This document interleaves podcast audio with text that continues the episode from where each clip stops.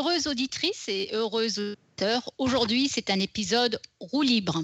Nous allons gaiement pédaler ensemble sur les chemins de la science. Le programme est toutefois aussi lourd que moi quand je pédale sur le mien de vélo, alors allons-y sans tarder. Nous sommes le mercredi 1er novembre de l'an 2017. Vous êtes sur Podcast Science et bienvenue dans l'émission 316.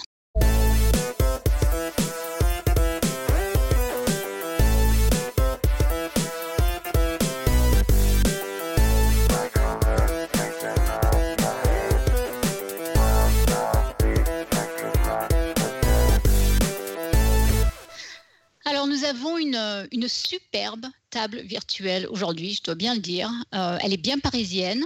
euh, Et elle n'est pas si virtuelle surtout. Et pas si virtuelle non plus. Donc vraiment une table exceptionnelle, il faut bien le dire. Donc euh, sans ordre logique, nous avons donc Claire depuis Paris. Salut, je trouve l'ordre très logique. On commence Ouais. par la plus importante, ça me paraît. Par la meilleure. voilà, bah voilà. Nous avons Elodie depuis chez Claire. Bonsoir tout le monde. Nous avons Juliette depuis chez Claire aussi. Bonjour. Nous avons Topo depuis chez Claire. Hello. Nous avons Tup depuis chez Claire. Salut. Bon, on va arrêter là. hein. Euh, ensuite, on a Pascal qui se trouve euh, près de Mulhouse, dans un village euh, dont le nom euh, ne doit pas s'oublier. Il s'appelle Hagenbach. Salut tout le monde. Voilà, nous avons ensuite Alan depuis Lausanne. Bonjour les lapins. Euh, Robin depuis Paris aussi, mais pas chez Claire. Bon, Robin, euh, il, doit être en train- de s'occuper de, Ninon, je pense. Et puis, moi-même, donc depuis Santa Barbara. Alors, euh, au sommaire de cette émission, donc on a une émission bien chargée ce soir. hein. D'abord, on va avoir Claire qui va nous parler du musée de la minéralogie, pardon. Euh, ensuite, nous écouterons un blog au- audio sur Ada Lovelace, qui a été calculé par Ludmilla. Nous avons Juliette qui va nous parler de Paris Science. Tup va nous présenter sa chronique. Et puis Alan va nous donner la réponse au dernier quiz. On a des retours d'auditeurs et ensuite on a pas mal d'annonces. Donc voilà, on est bien occupé ce soir. Donc euh, sans plus tarder, démarrons tout de suite. Claire, c'est à toi pour nous parler du musée de la minéralogie. Euh, ouais, alors je, je vous promets pas non plus d'en faire une habitude pour euh, chaque roue libre, mais euh, comme j'aime bien aller visiter des musées de sciences pendant mon, mon temps pro et puis aussi mon temps perso, bah après vous avoir parlé de, lors de la dernière roue libre du musée des confluences de Lyon. Ce soir, je vais vous parler hyper rapidement d'un lieu qui est alors absolument splendide. Je vais vous en faire des caisses pendant les quelques minutes dont je vais vous parler parce que c'est trop beau. C'est un lieu dont je suis totalement tombée amoureuse et euh, ça a un charme complètement hors du temps. Donc Paris, donc je suis complètement fan. C'est le musée de minéralogie de Mine Paris Tech. Alors pour ceux qui veulent s'y rendre, il est situé en bordure du jardin du Luxembourg depuis plus de 200 ans dans l'hôtel dans l'hôtel, vais arriver Vendôme.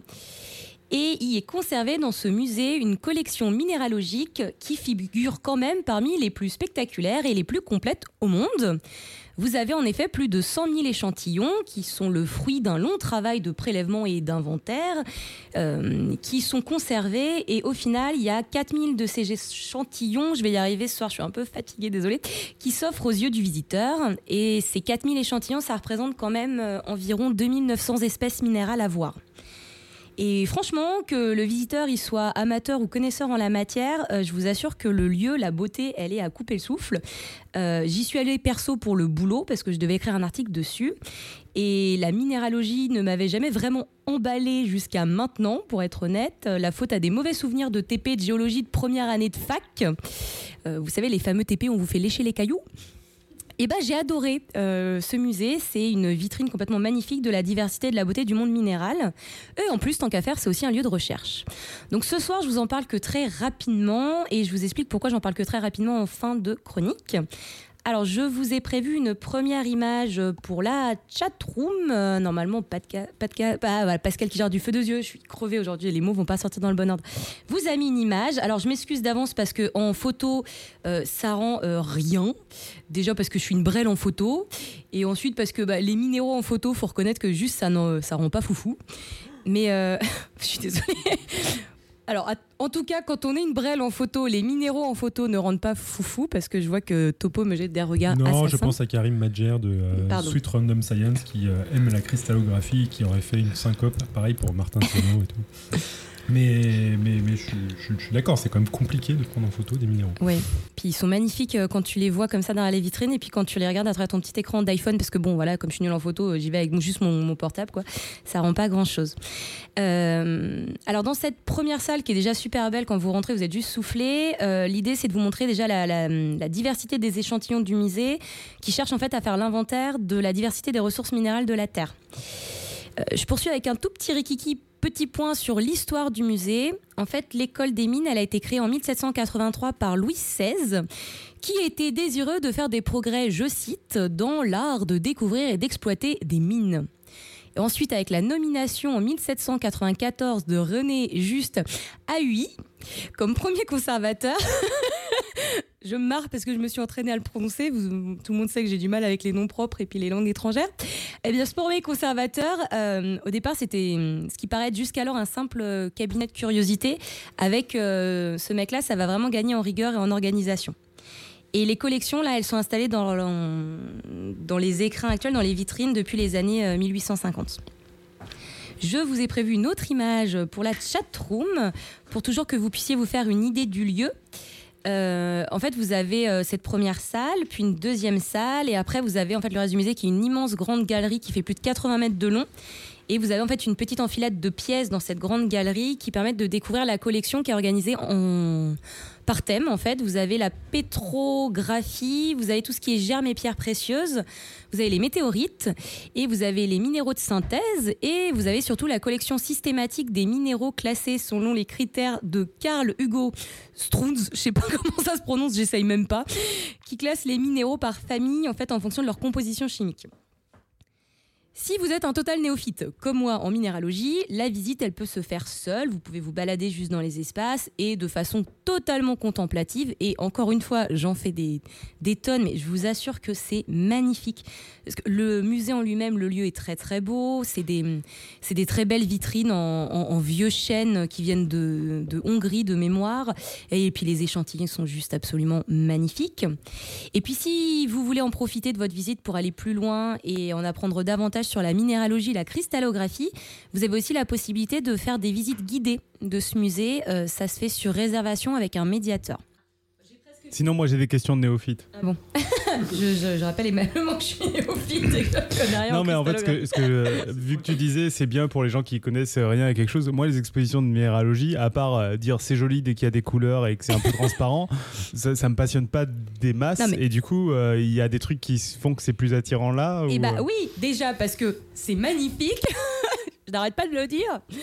Et euh, en plus, tu as, euh, des, visites guidées en fait où le médiateur il vient t'expliquer plein plein de choses sur, euh, sur les collections, sur le musée, parce que le musée il a quand même 200 ans, donc il y a quand même une belle histoire derrière.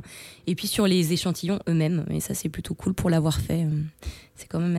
C'est vrai qu'il a comme tu dis, tous ces, meubles en chaîne, ça a l'air superbe. Hein ouais, le, musée est absolument magnifique. J'y suis vraiment allée en... parce que je devais écrire un article dessus en me disant oui, bof, la minéraux. Je suis restée. Il n'est pas poussiéreux, ça veut dire qu'il y a cet aspect euh, chaîne, etc. Mais euh, ça accumule pas de la poussière, ça ne fait, pas, ça fait pas antique. Euh. Non, ça fait hors du temps, ça fait pas vieux.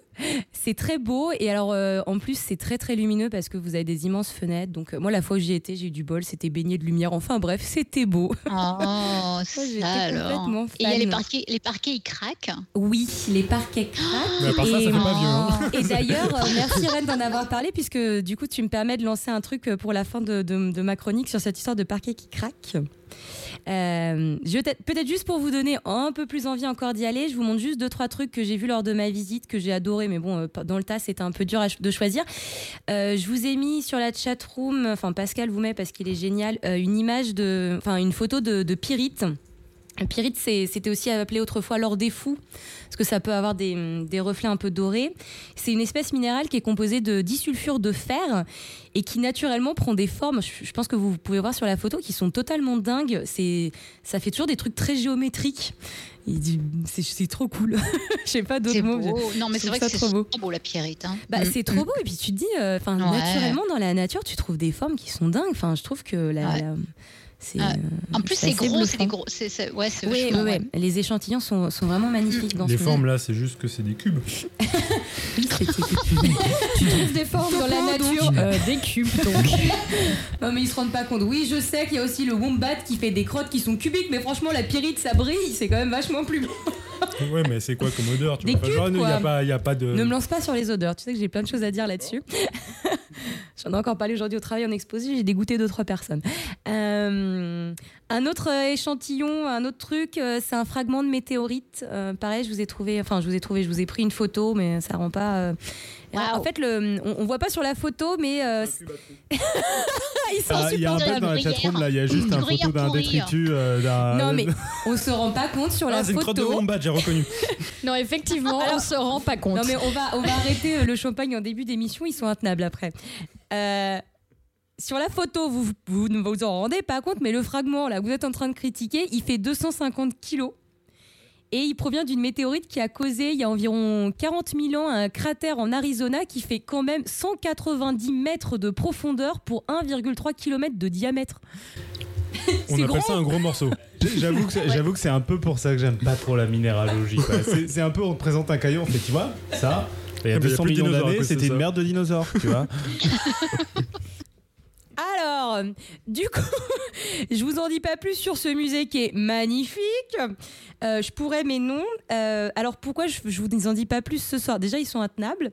Et euh, alors ensuite, avec, pour tout vous dire, avec Vincent, qui est un collègue du Palais de la Découverte en géologie, dont vous avez entendu la voix délicieuse sur la bière il y, a, récemment.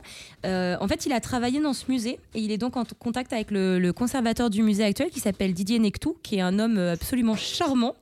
Et on est en train de voir avec lui si on peut faire un un, vrai truc podcast euh, dans ce musée sous peu. Alors je sais pas si j'emmènerai tous les membres de l'équipe pour faire la visite parce que j'ai pas ah, entendu. mais ils sont intenables. Mais non, ils sont intenables. Hein, critiquer les météorites. Ah non, mais moi, si on euh, m'explique, je suis preneur. Hein. Euh, après, ça pose quelques problèmes techniques parce que, comme disait Irène, il y a des petits problèmes de son avec le parquet qui craque, etc. Donc, on est en train de voir avec Didier ce qu'on peut faire avec Didier et Vincent dans ce ah, musée-là avec podcast. Hein. Ça donne envie d'y aller. Le lieu, a l'air superbe. Après, euh, je ne sais pas si ce sera mieux que ce que j'avais l'habitude en minéralogie. En tout cas, rien que le lieu donne vraiment envie d'aller voir parce que ça a l'air en effet d'être un, un, très vieux musée. Mais on peut, faire ça comme le challenge en fait. Ah oui, c'est tout à fait ça. Si on arrive à convertir les, à la minéralogie, on aura atteint notre but. Hein. Ah non, mais attends, mais moi je suis comme tous les gamins, c'est-à-dire que chez moi, j'ai des minéraux que j'ai achetés quand j'étais petit, quand il y avait ah la foire de minéralogie dans mon gymnase, comme chaque année, et j'avais acheté ma collection de minéraux que j'ai encore dans ma chambre d'enfant. Et, voilà. Et pourquoi je les ai achetés? Parce qu'ils sont jolis. Donc bien sûr, j'ai du mercure parce que le mercure c'est rigolo. Et, puis des trucs genre la pyrite parce que ça a des formes cheloues quoi. En fait, on tombe sur le traumatisme de tube. Et là, il y avait Hervé qui m'a piqué dans la collection. Vous n'aviez pas ça, vous Chaque année, il y avait une exposition de minéralogie où chaque gamin ramenait son pack où tu avais genre 20 minéraux. Euh, moi, j'ai hérité de celle de mes frangins. En ah fait. ouais. Moi, j'ai pas eu ça. J'ai l'impression d'avoir loupé mon enfance d'un coup, tu vois. Je t'inviterai à de Tournefeuille, donc euh, l'exposition annuelle de minéralogie de Tournefeuille. On a l'impression d'être dans un conte de fées. J'ai hâte. Bon, merci Claire. De rien. Il y a Robin qui est avec nous sur la chatroom qui précise qu'il a aussi fait la visite avec le conservateur, donc Didier, et que lui aussi il a trouvé que la visite était absolument euh, géniale. Il nous précise que c'est des cristaux. Et d'ailleurs, oui, bah, on en profite parce que Robin a fait un épisode, un épisode sur la cristallographie que vous pouvez réécouter pour comprendre pourquoi la pyrite se casse comme ça. Et moi, j'avais entendu parler souvent que euh, le, Café des Sciences voulait organiser potentiellement des sorties pour chercher des minéraux, mais dans la nature, etc. Ça se trouve, euh, on pourrait euh, envisager ce genre d'émission un petit peu particulière. Parce qu'à la radio, de toute façon, on s'en fout de l'endroit où on est. mais, mais c'est beau, donc vous pourrez prendre des photos et tout ça. C'est clair. C'est beau. Ouais. Et dans la nature, de toute façon, le Wi-Fi, c'est Nous allons, on va tous redécouvrir la minéralogie, c'est super. Bien, eh bien, passons maintenant à la partie d'Alan qui va qui va nous faire diffuser en fait un blog donc qui a été enregistré par Lumila sur Ada Lovelace. Alan, c'est à toi. C'est pas exactement ça. C'est un billet de blog qui a été écrit euh, par euh, Annalisa sur son blog Ludmilla Science. Et puis, euh, ben, fidèle à une vieille tradition du podcast, un peu oubliée de nos jours, je l'ai passé en audio. On l'écoute.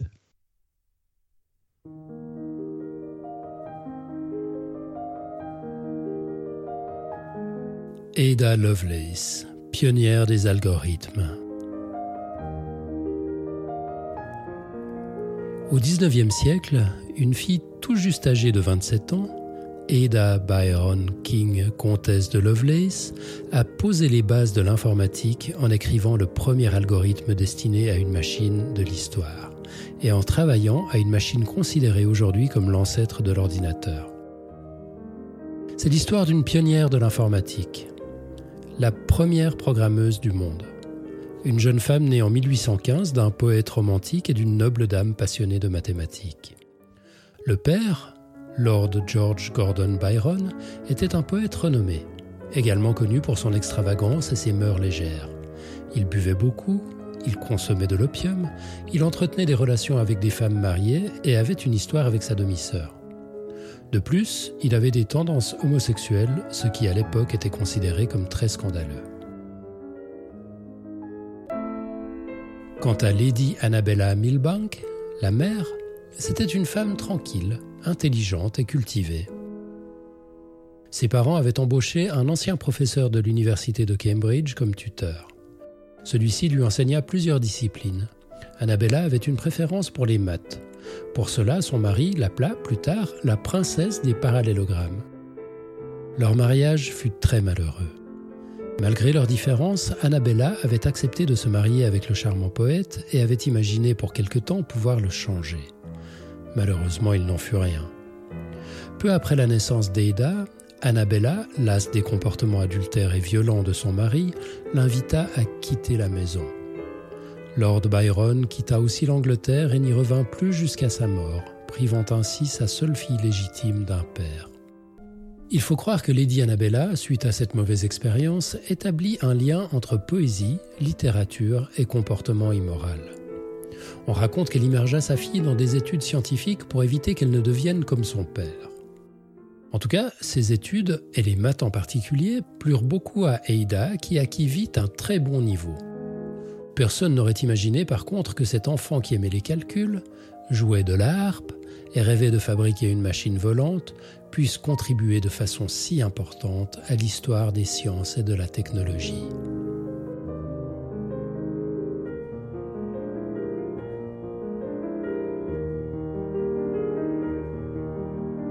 Ada eut la chance d'avoir comme professeur Mary Somerville, illustre mathématicienne traductrice des travaux de Pierre-Simon de Laplace, mathématicien et astronome du XVIIIe siècle, et Augustus de Morgan, connu comme l'un des fondateurs de la logique moderne.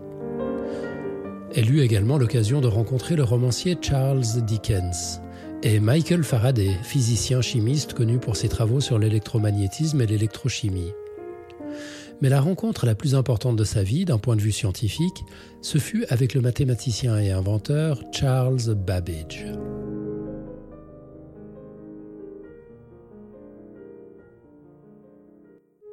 Ses inventions, des prototypes de grosses machines à calculer fascinèrent Ada qui n'avait alors que 17 ans. Les compétences mathématiques de la jeune fille étonnèrent Babbage, son aîné de 25 ans. Ils devinrent amis et commencèrent une longue et fructueuse collaboration. À l'époque, les tables de calcul des livres de mathématiques, et aussi les tables nautiques, astronomiques, etc., étaient souvent inexactes on y retrouvait un grand nombre de fautes dues à l'erreur humaine et aux très fréquentes erreurs typographiques. Cela poussa Babbage à concevoir une calculatrice automatique qui puisse également imprimer les résultats sur papier. Inspiré par les machines à calculer déjà existantes comme la Pascaline ou la multiplicatrice de Leibniz, il inventa d'abord la machine à différence. Une grosse calculatrice mécanique qui devait fonctionner grâce à une série d'engrenages et roues dentées numérotées actionné avec une manivelle. Cette machine devait permettre un grand nombre de calculs mathématiques tout en utilisant la seule opération d'addition. Sa construction, par contre, était très onéreuse. Le projet de Babbage avait reçu le soutien financier de la Société royale d'astronomie en 1822, qui espérait obtenir des tables nautiques et astronomiques plus précises et éviter ainsi des accidents de navigation. Malheureusement, plus de dix ans plus tard, la machine n'était pas encore au point. En cause, de nombreuses difficultés techniques, raison pour laquelle la Société royale d'astronomie décida d'interrompre le financement. La construction de la machine à différence ne fut jamais terminée, même si Babbage continua à travailler à son projet.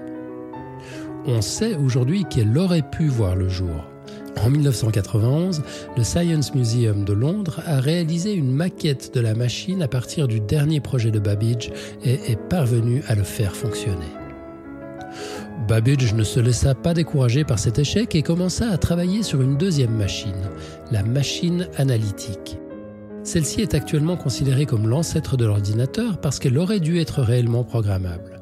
Elle aurait pu reproduire des actions en boucle et aurait dû avoir une mémoire interne. Pour sa nouvelle machine, Babbage s'inspira du métier à tisser jacquard, un système mécanique inventé pour le tissage de motifs complexes qui utilisait un système de cartes perforées. C'était le siècle du développement de l'horlogerie et des premiers automates. Babbage se rendait compte qu'avec les nouvelles technologies disponibles, il aurait pu travailler sur une machine bien plus ambitieuse que la machine à différence. Cette machine aurait effectué des tâches plus complexes que des calculs mathématiques. Malgré ça, elle ne fut jamais fabriquée non plus, à cause de la difficulté de la réalisation et du manque d'argent. D'après les plans, la machine analytique devait avoir à peu près la taille d'une locomotive et fonctionner à la vapeur. Lors d'une présentation du projet de la machine analytique à l'université de Turin, en Italie, le mathématicien Luigi Menabrea en fut enthousiasmé et par la suite fit publier des notes sur cette machine.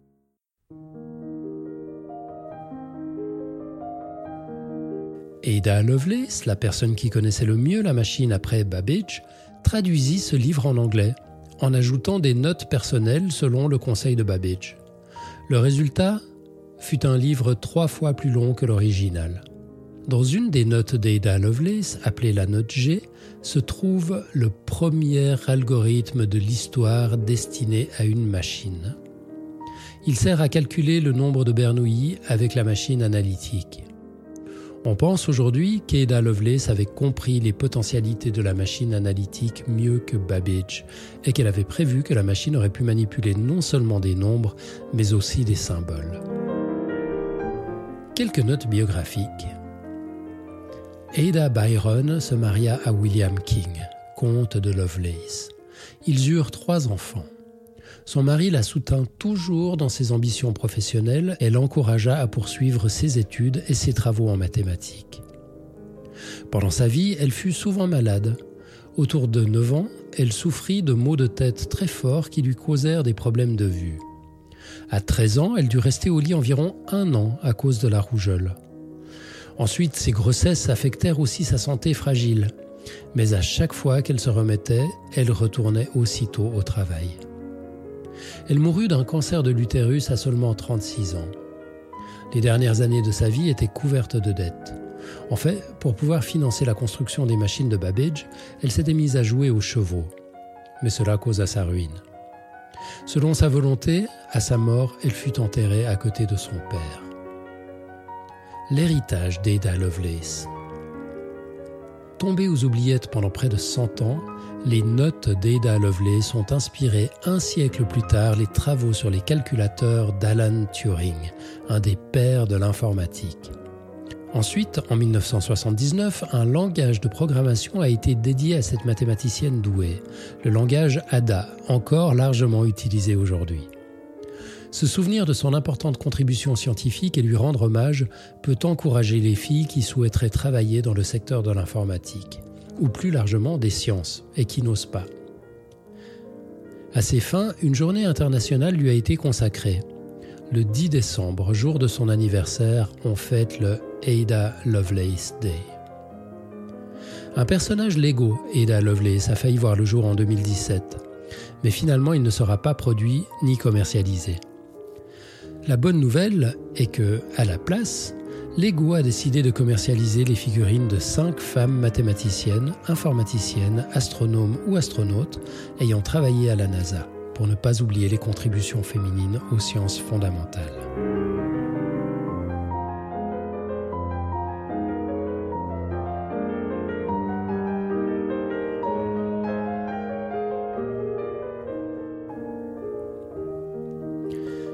Texte écrit par Annalisa Plaitano et publié sur son blog ludmila.science en juin 2017. Interprété par Alan pour Podcast Science en octobre 2017. Musique de Fanny Mendelssohn.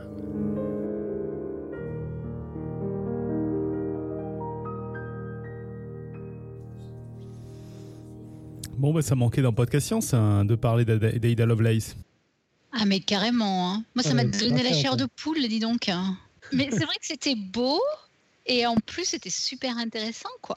Ouais, ouais bah, Ada Lovelace, c'est hyper impressionnant. Euh, enfin, après, euh, c'est comme tous ces trucs que tu romances a posteriori, quoi. Mais euh, elle a eu une intuition, en tout cas, sur l'utilisation des algorithmes qui allait beaucoup plus loin que Baggage, quoi. Et c'est vrai qu'on, ça manque qu'on en parle, qu'on n'en ait pas parlé avant dans le, dans le, podcast, que ça rattrape un peu. tu veux dire que s'il y a un biopic de podcast science, ça va être romancé tout ce qui, tout ce qui nous arrive là? Ouais, je pense, ouais. Oh ouais On fera croire que le début, tout était pensé. Oh, j'ai trop d'entendre ça. On arrivait à chaque fois à l'heure. Ouais, enfin, nous, le, le problème, c'est qu'on n'a pas une, une, famille glauque comme la sienne non plus, hein, parce que oh. on peut on peut trouver des exemples. On peut, on peut trouver des trucs quand même. Si on creuse, on trouve. Et sur l'histoire de l'informatique, surtout en surtout en ces moments-là, en plus, ça vaudrait le coup qu'on refasse. Un... Mais il y a eu dans les débuts de l'informatique, il y a eu énormément de femmes. Euh, et il y a eu après une période où euh, ça s'est retransformé, où c'est les hommes qui ont pris le pouvoir en informatique euh, pour des raisons diverses, alors qu'en fait aux origines, tu avais énormément de femmes, et c'est vrai, vrai, que du coup ça vaut le coup de, de, faire remonter ça. quoi. Voilà, voilà. Non, c'était super intéressant. Moi, je connaissais pas bien. Et franchement, ça me donne envie, encore une fois, d'aller voir plus loin. Ouais. Donc, merci Alan et merci Ludmilla. Oui. Ah oui, et surtout merci, merci Annalisa. Ouais qui d'ailleurs nous propose un autre billet pour que je te hijack de nouveau ta rubrique des femmes en sciences dans le ah. prochain, la, prochaine émission en roue libre. Ouais, ouais. Ce sera sur euh, UU2. Je sais pas si ça se prononce ah, comme oui, ça. Oui, je oui, oui, oui, bien sûr. Exactement. Hum, hum, hum. Ah oui, ça serait bien. C'est ça. Ouais, ça serait super. Sur le, paludisme. C'est un billet qu'elle a pu publier sur euh, Science. Et j'ai déjà hâte de le passer en audio. Ah oui, euh, oui, oui, on est preneur évidemment, ça serait super. Hein. Super. Bien, et eh ben, il est temps de laisser Juliette parler à l'antenne. Juliette, donc, qui est là pour nous parler euh, du festival de Paris Science. Euh, Juliette, c'est à toi, puis tu nous dis un petit peu qui tu es aussi, Juliette, en passant. Oui, donc bonjour à tous. moi, je suis étudiante en écologie, je suis en master et euh, en fait, j'ai fait mon M1 et là, je suis en césure en bioacoustique au labo euh, Labstick à, l'ENSTA à Brest. Et donc, cette temps-ci, j'écoute les cachalots et on essaye de comprendre. Euh, j'écoute vraiment les cachalots, je passe mes journées à écouter des cachalots. Et on essaye de comprendre comment, comment ils viennent voler les poissons en fait sur les lignes de pêche et quels signaux ils repèrent, etc. des bateaux pour comprendre comment on peut l'empêcher en fait. Vas-y Irène. Moi, je voulais dire que c'était pas, c'était pas eux qui, c'est pas eux qui viennent voler les, poissons, c'est les, c'est les, les, pêcheurs qui volent les poissons des cachalots. Oui, alors oui, ça dépend du point de vue. bon, moi, je suis, en, je suis en écologie, donc effectivement, je suis plus euh, team cachalot. Mais euh, en fait, c'est des, donc c'est des, la pêche à la légine. Donc ils envoient des grandes lignes dans l'eau et ils les laissent et ensuite les, bateaux reviennent les chercher. Et donc les, les cachalots et les orques viennent prélever les poissons sur ces lignes-là. Donc, et comme ils, viennent vraiment sur la ligne, donc ça a déjà été entre guillemets capturé par, euh, les pêcheurs. Donc, on peut dire que c'est un petit peu du vol, c'est de, l'opportunisme. Et ça, ça, entraîne des coûts, euh, des grosses pertes en fait euh, pour les pêcheurs. Et donc, il y a beaucoup de problèmes parce que quand il y a des compétitions pareilles entre, la faune et les humains, on a des risques de, bah de ce qu'on appelle les wildlife crimes où juste ils vont, ils vont le buter quoi. Ce qu'on voit avec les autres crimes. Crimes. Oui, enfin les crimes euh, contre la, la, biodiversité, ouais, la, la vie sauvage. Parce qu'il y a des gens qui savent prononcer les noms anglais avec l'accent qu'il faut. Tu... alors euh, moi je reste sur ma question de quel bruit fait un cachalot? Oui, donc euh, les baleines, donc il y a les baleines à dents et les baleines à fanon. Et donc les baleines à dents, elles font plein de bruits différents, mais les cachalots, ils sont un peu particuliers. On comprend toujours pas trop ce qui se passe dans leur, dans leur organe, dans leur produit, comment ils produisent les sons. Mais comme les autres baleines à dents, ils produisent des clics. Et là où les autres baleines à dents, comme les orques ou les dauphins, font aussi des sifflements et, euh, et d'autres, euh, d'autres signaux, les cachalots, ils font surtout des clics qu'ils utilisent pour faire. Euh, ouais, voilà. D'accord. Pour faire. ils, font de... croyais, quoi. ils font de l'écolocalisation pour repérer leur proie. Et c'est comme ça, en fait, on écoute, on met des, des hydrophones autour des lignes de pêche et on essaye de les entendre pour voir euh, s'ils sont autour des bateaux, en sachant que quand on entend un clic sur un hydrophone, euh, il peut être à des dizaines de kilomètres en fait. Mais ce qu'on essaye de repérer, c'est euh, déjà est-ce qu'ils sont là et à quel moment ils sont là? Est-ce qu'ils sont là quand euh, on est en train de remonter la ligne, quand il y a le bateau autour ou, euh, Et ce qui est super intéressant, c'est qu'on voit des différences entre les pêcheurs, entre les bateaux. S'il y a un capitaine qui, qui conduit pas très bien son bateau, et eh bah, ça va pas avoir les mêmes incidences sur. Euh, s'il, fait, fait plus de manip, donc plus de bruit, et eh ben, il y aura plus de cachalots ou plus d'orques. Enfin, super intéressant. Euh, et, donc en fait, ils vont faire euh, des buzz quand ils repèrent euh, leur proie, c'est-à-dire qu'ils vont faire vraiment beaucoup beaucoup de clics à un rythme beaucoup plus soutenu, à une fréquence plus élevée. Et donc on peut dire que là, potentiellement, ils sont en train de prédater et potentiellement sur les lignes. D'accord. Moi, je tiens à noter que tu n'as pas imité le cachalot quand même. Mais j'ai entendu des clics, moi. C'était moi. Oui, non, j'ai pas, fait les, j'ai pas fait les cachalots, mais c'est dur à faire. Je me suis pas entraînée encore. Arrêtez de lui mettre la pression comme pas ça. Du tout, pas du tout, pas du tout.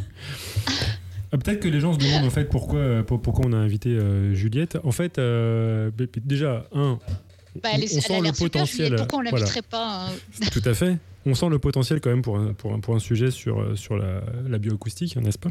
Oui. Mais, oui, euh... oui, oui, Très fort. Mais déjà, je tiens à dire que moi, j'écoute le podcast et que je vous adore tous. Oh, oh.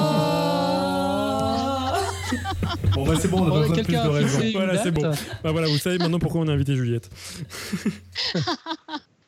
Euh, donc je voulais juste mettre un tout petit peu de contexte, c'est que euh, c'est pas moi, c'est pas, Juliette. Non, je suis, je suis d'accord. vous, inquiétez, vous inquiétez pas, Juliette va parler. Euh, c'était juste que le Café des Sciences a participé au festival Paris Sciences, a été collaborateur et partenaire. Et dans le cadre de Paris Sciences, donc c'était un festival qu'on a annoncé dans une précédente émission, de, qui, est, qui, est, agencée par l'agence Sciences Télévision. Bah, J'ai rencontré Juliette dans la, la, soirée de clôture et qui est venue direct me parler pour me dire tu es Pierre Kerner de Podcast donc déjà et pour me dire qu'elle euh, avait participé à un fameux euh, jury, le jury étudiant de Paris Science, et c'est maintenant que je peux te laisser la parole, Juliette. Ouais, donc pour en dire un peu plus sur euh, Paris Science, c'est donc un festival de films scientifiques qui est mis en place tous les ans par l'association, par l'AST, donc l'association Science Télévision. Et euh, donc l'association a d'autres projets, mais en l'occurrence, ce festival-là, c'est donc un, festival international de films scientifiques. Euh, et, en fait, c'est pendant une semaine en octobre, et ça se passe, euh, où, bah, je crois, principalement au Muséum d'histoire naturelle. Et donc, ils diffusent plein de films. Il y a plein de séances gratuites et c'est génial. De plein de films scientifiques pour tous les âges. Ils ont des programmations pour les primaires. C'est vraiment un beau projet. Et donc, j'ai été jury étudiant pour, un, pour une sélection de films. On avait euh, donc on était 11 euh, jurys étudiants et je sais plus combien on avait de films à regarder, une dizaine. Donc c'est des films qui sont pour la télévision et euh, qui traitent de différents sujets de science, voilà. Et donc on devait tous les regarder et ensuite tous ensemble on a délibéré pour en choisir un qui a donc reçu un prix avec une bourse, etc. Et euh, les films là en question, c'est pas des films qui ont été faits pour l'occasion du festival, c'est des films que vous, qui sont pris dans le monde entier et sélectionnés. Ouais. Ouais, en fait, c'est des films. Euh, c'est donc les, les, gens du festival qui font un appel à, films. Et ensuite, euh, ils, donc ils en choisissent euh, ceux qui, sont, qui, qui répondent à leurs différents critères euh, que je ne connais pas. Donc c'est principalement des, des, films entre guillemets pro ou semi-pro, c'est pas des... Ouais, ouais, ouais c'est des films pro. la majorité est produite par Arte, si je me trompe pas. Et c'est des films vraiment qui sont cadrés pour la télé, avec ah, les qualités et les défauts mhm. que... Mm. Et donc toi, tu, tu faisais partie d'un jury fait d'étudiants, mais est-ce que les autres jurys regardaient les mêmes films que vous ou il y avait, vous, vous avez votre sélection de films pour en tant qu'étudiant? Euh, Ouais, en fait, y il y avait beaucoup de différentes sélections. Euh, il y avait, euh, alors je crois, Pierre, étais, tu faisais partie du jury oui, Symbiose. Symbiose, moi. J'en parlerai juste après toi pour, pour, dire.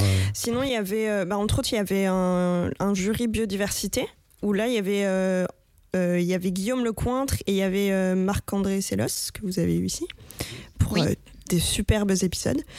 Il était bien habillé Il avait une cravate rose bah non, non.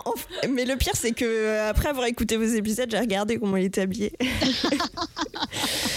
Et donc eux, ils étaient jury biodiversité, ils avaient quelques films en commun avec nous, mais sinon il y avait, je me souviens plus de tous les trucs, il y avait un prix grand écran, et il y avait différents. La soirée de clôture, je crois qu'il y avait 11 prix qui étaient décernés, c'était euh, incroyable. Ce qui était pas mal aussi, c'est qu'il y avait des prix. Euh, donc nous, on était étudiants, donc c'est niveau euh, université. Il y avait des prix lycéens, des prix collégiens.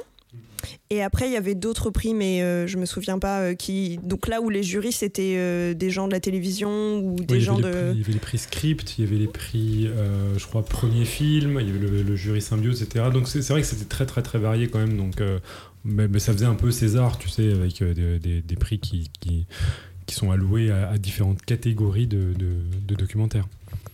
Et les prix étaient conséquents du point de vue, euh, je veux dire, je sais pas financier, un truc comme ça, ou c'est vraiment pour la gloire et pour, euh, pour ça, c'est des bons, c'est des super bons coups de pub? Je pense que c'est plus un coup de pub qu'autre chose parce que les prix, ouais. En fait, les prix, les films qui gagnent sont diffusés à la télé déjà ce qui est, pas mal. déjà énorme. Hein. Et en plus, ils ont euh, de l'argent, mais euh, je me rends pas compte de ce que ça coûte de produire un film. Euh, je crois que pour le prix étudiant, c'était un prix de, de, de 3000 euros ou quelque chose comme ça. Donc, par rapport à la production d'un film, je suis pas sûre que ce soit conséquent. Après, c'est pas négligeable non plus, j'imagine, mais bon, oui. D'accord. Et, hum, et, comment tu as été sélectionné tu, été, tu, as, tu as posé ta candidature ou... Ouais, en fait, euh, la, fac euh, a fait tourner euh, des mails, a fait de la pub, et puis je me suis dit que ça avait l'air cool. Et du coup, j'ai envoyé ma candidature. je sais pas sur quels critères on a été choisi, mais on a été choisi parce qu'ils ont reçu une cinquantaine de, candidatures, et le jury était assez mix. Il y avait des gens de, journalisme scientifique, donc en formation de journalisme scientifique. Il y avait des gens vraiment en bio appliqué j'étais la seule en écologie, mais il y avait des gens plus euh, biosanté en fait. Euh, en master, il y avait un doctorant, mais je me souviens plus en quoi il était. Et euh, après, il y avait des gens aussi beaucoup de l'audiovisuel qui étaient vraiment en études pour faire bah, des films ou des courts métrages, etc. Mm. Donc c'était très mix. en fait, apparemment, c'est un gros, c'est quand même un super gros festival. Hein. Apparemment, il y avait beaucoup de gens, en fait. Hein. Ouais, ouais. Et puis c'est, enfin, c'est conséquent. Il y a des films pendant toute une semaine. Il y a des tables rondes, etc. Toi, tu as pu assister à d'autres événements justement pendant Paris Science ou tu étais vraiment euh, capté par cette activité de, de voir les films Alors, euh, moi, j'ai écouté des cachalots. du coup, pas, comme le labo est à Brest, euh, c'est un peu. C'était compliqué pour moi de venir à Brest, mais de venir à Paris, pardon. Mais je suis allée voir les films parce que après le. Donc, il y a eu une semaine de, de projection des films, pas en, des films en compétition et plein d'autres films. Mhm. Et après, après la remise des prix, ils ont passé les films euh, qui ont gagné. Euh, et, du coup, moi, je suis allée voir euh, certains des films qui ont gagné. Ok. donc, donc, toi, tu pu avoir d'une certaine manière tout, le panel des films qui a été diffusé, en tout cas qui était. Ouais, on avait accès à tous les films. De toute manière, on était invité à toutes les séances, en sachant que la plupart des séances, si je ne me trompe pas, sont. Ah non, il y en a certaines qui sont payantes, mais euh, il y en a beaucoup qui sont gratuites. Ouais, la plupart étaient gratuites quand même. Ça, Et on avait aussi accès euh, aux conférences de presse, euh, aux tables rondes, etc. Donc c'est potentiellement très enrichissant. Ah oui, ça a Enfin, c'est tout court très enrichissant. Et toi, Topo, alors, donc tu y as participé aussi? Oui, pardon, je réagis à des, euh, des mêmes. Je vois tout à fait ce que tu veux dire. pour, indiquer quand même ce qui se passe, pour, déranger les gens. Donc il y a, y a Tube qui, a, qui, a, envoyé un mème avec quelqu'un qui a l'air dégoûté. Euh, où il y a marqué euh, Vous êtes Pierre Kerner de Podcast Science, je sens encore le goût de la chronique sur le miel. Donc merci. Merci pour me déstabiliser, ça, ça m'aide beaucoup. ça marche très bien d'ailleurs. C'est très très bien. Donc de mon côté, moi j'ai participé à un autre jury, c'était le jury euh, Symbiose, dans lequel en fait euh, des, petites équipes, donc des nouveaux, on va dire, euh, enfin des jeunes espoirs en réalisation de, de, clips, se voyaient associés avec un chercheur et avec 48 heures pour réaliser un court métrage sur la thématique, bien entendu, développée par le, chercheur. Et euh, donc euh, le jury s'appelait le jury Symbiose. Il était organisé par euh, un, festival de films qui s'appelle Imagine Science. Donc c'est un festival de films dans un festival de films. C'est Festival de Filmception. Et, et ma foi, on a vu, je crois, sept films et sept courts métrages un peu divers et variés sur des thématiques comme euh, la gestion des déchets nucléaires, euh, la corrosion, le, euh, concept de, race et de, bah, de, génotypage, donc justement au, muséum au musée de l'homme. Et celui qui a gagné le prix, c'était le concept des charentaises et du marketing des charentaises. Et j'ai C'était incroyable. C'est un mec qui travaille dans Cultural Studies et et, donc son, travail, enfin le, titre du, court métrage, donc qui était fait en association avec quelqu'un qui n'y connaissait rien en sciences, hein, s'appelait Le cycle de la charentaise. Et donc les cultural studies, c'est de, la sociologie adaptée au marketing et euh, expliquer comment un produit peut d'une certaine manière dériver de sa fonction première pour devenir un, outil de culture et être euh, ensuite euh, coopté, on va dire, par des, compagnies pour devenir un produit de mode. Et donc là, l'idée, c'était comment la charentaise peut devenir un produit de mode. En même temps. de mode, de mode. Euh. Alors, il n'y a pas longtemps, on serait foutu de la gueule, mais n'a-t-on pas vu il n'y a pas longtemps des euh, gens sortir avec des flip-flops et des chaussettes? C'est vrai. Et puis les, grosses bottes fourrées là, qui oui, les chaussons là. oui. Ok, ok. Donc le, court métrage était hilarant, c'était vachement bien produit, mais euh, de toute façon la, qualité de tous les, de tous les petits courts métrages qu'on a vus, elle était euh, faramineuse. Il faut s'imaginer 48 heures pour produire, enfin pour réaliser, produire et même écrire d'abord euh, un, court métrage, c'était incroyable. Donc c'était des gens avec beaucoup de talent. Et, la plupart des, chercheurs aussi sont bien prêtés au jeu, ce qui montre, moi, à mon avis, à quel point il y a une sorte de réserve d'idées en termes de communication dans, les labos il suffit qu'il y ait ce genre d'initiative pour qu'on on les voit émerger euh, à, à, son plus beau jour. Ouais, exactement. Et est-ce qu'il est en ligne, euh, le court métrage Alors, euh, je crois qu'il va être publié par Paris Science, mais donc toi tu l'as vu parce que tu, as été assisté à la. Oui, c'était quelque chose comme moi je suis à l'aise dans ma charentaise, quelque chose. C'était vraiment, c'était vraiment bien pensé. non, mais il y avait les, les paroles d'une chanson, quoi. Tout, est, tout y était, quoi. c'était incroyable. Donc un rappeur moi, ça me fait penser au Bidochon. Le gars des Bidochons, il était toujours en charentaise, non Ouais, mais il avait pas de style, tandis que là, tu vois, c'était un vrai rappeur qui avait du style parce qu'il portait des charentaises. Ah ouais, ah, bon C'était incroyable. Euh, donc j'espère qu'il sera en ligne parce que honnêtement c'était beaucoup de talent mais je pense qu'ils ils vont se le permettre à mon avis c'est tout bénéf pour, pour Paris Science mais c'est Paris Science qui, qui, détient les droits maintenant de, de ce court métrage donc euh, les, les, auteurs cèdent les droits et le, le prix c'était 1000 euros ce que je trouvais quand même assez euh, petit par rapport à l'ampleur du, boulot qui a été fourni. Quoi. Mais, mais par contre, en, termes de coût de pub, c'est juste gigantesque. Et toi, tu t'es retrouvé comment alors à, faire partie du jury? On nous a contactés parce qu'on fait partie du Café des Sciences et que d'une certaine manière, euh, ils étaient intéressés par euh, pas mal de nos projets. je pense que cette année, c'était un peu l'année dans laquelle ils voulaient faire participer des youtubeurs. Et euh, c'était un, peu la bonne année pour, euh, pour contacter le, Café des Sciences. Donc euh, je pense que ça va être un partenariat renouvelé d'année en année. Donc ça va se faire l'année prochaine aussi? Ça se fait tous les ans? Ça se fait tous les ans, tout à fait. À la même époque, c'est-à-dire c'était début octobre, ça? Ouais. D'accord. Ben, ça serait peut-être pas mal que dans le futur, on, je sais pas, on le, ça serait bien de mettre la liste des, par exemple, la liste des, des films ou quelque chose, je sais pas. Euh, le, festival avait euh, développé un pro, enfin avait euh, diffusé son, programme. Et mais c'est un peu compliqué quand même de, suivre tout ce qui se passe dans ce festival parce que c'est vraiment très très très fourni en termes de, de films. Et moi, j'ai trouvé que c'était un peu aussi un public de niche. Quoi. C'est vraiment des gens qui sont très très intéressés par le Mm. documentaire, mais là qui commencent Mhm. à s'ouvrir à d'autres conversations. Quoi. Donc, euh, ouais, j'espère que, en tout cas, l'équipe euh, qui fait partie de l'organisation, donc euh, qui vient de l'AST, l'agence Science Télévision, a l'air très très très intéressée par justement euh, essayer de de renouveler un peu le public, de voir qui, qui pourrait être intéressé. Pour, par exemple, il y avait, je sais pas si toi tu y avais assisté, il y avait une séance VR, réalité virtuelle, dans lequel ils proposaient de faire des, de, de voir des documentaires, mais euh, où tu mettais des masques et du coup tu peux te retrouver, je sais pas, dans la peau d'un cachalot, par exemple. Euh, ou, ou autre, quoi.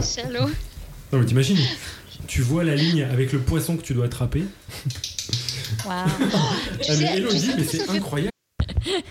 J'ai beaucoup regardé Flipper quand j'étais petite. Ça me fait penser. Alors là, je vais vous faire rêver. Hein. Il y a- il cette semaine, je suis allée faire du voilier à Santa Barbara. Plus, non, non, mais plus que la faute, t'as as vu des baleines en faisant du jogging, Irène, ou pas ben non, mais non, mais alors je t'explique, on est allé on est allé un peu plus loin que d'habitude. Je vous jure qu'on a vu des centaines et des centaines de dauphins. On s'est mis à la flotte et on est allé on est allé nager avec eux. Et il y avait plein d'otaries. On, on a nagé avec des otaries et des dauphins. hein. Mais Irène, mais Voilà. arrête Et moi, je confirme, je les ai vus aussi, les otaries. J'ai pas vu les dauphins. Enfin, je les ai vus en passant, sur, euh, en passant en allant à Los Angeles quand on était sur la côte de Malibu. On a vu les dauphins. Ouais. Bah moi j'ai marché le long de la Seine et j'ai vu une bouteille dans l'eau. un cadavre quoi. Exactement. Chacun son truc. Bon, je, vous- je vous, je vous promets, je vous, en- je vous emmène en voilier quand vous venez. On ira voir les dauphins, on ira nager avec eux. hein. Bref, bon, je... on, on, on passe à autre chose. en tout cas, merci Juliette. Et puis, euh, non, sérieux, ça serait, ça serait bien que tu, euh, tu reviennes nous voir.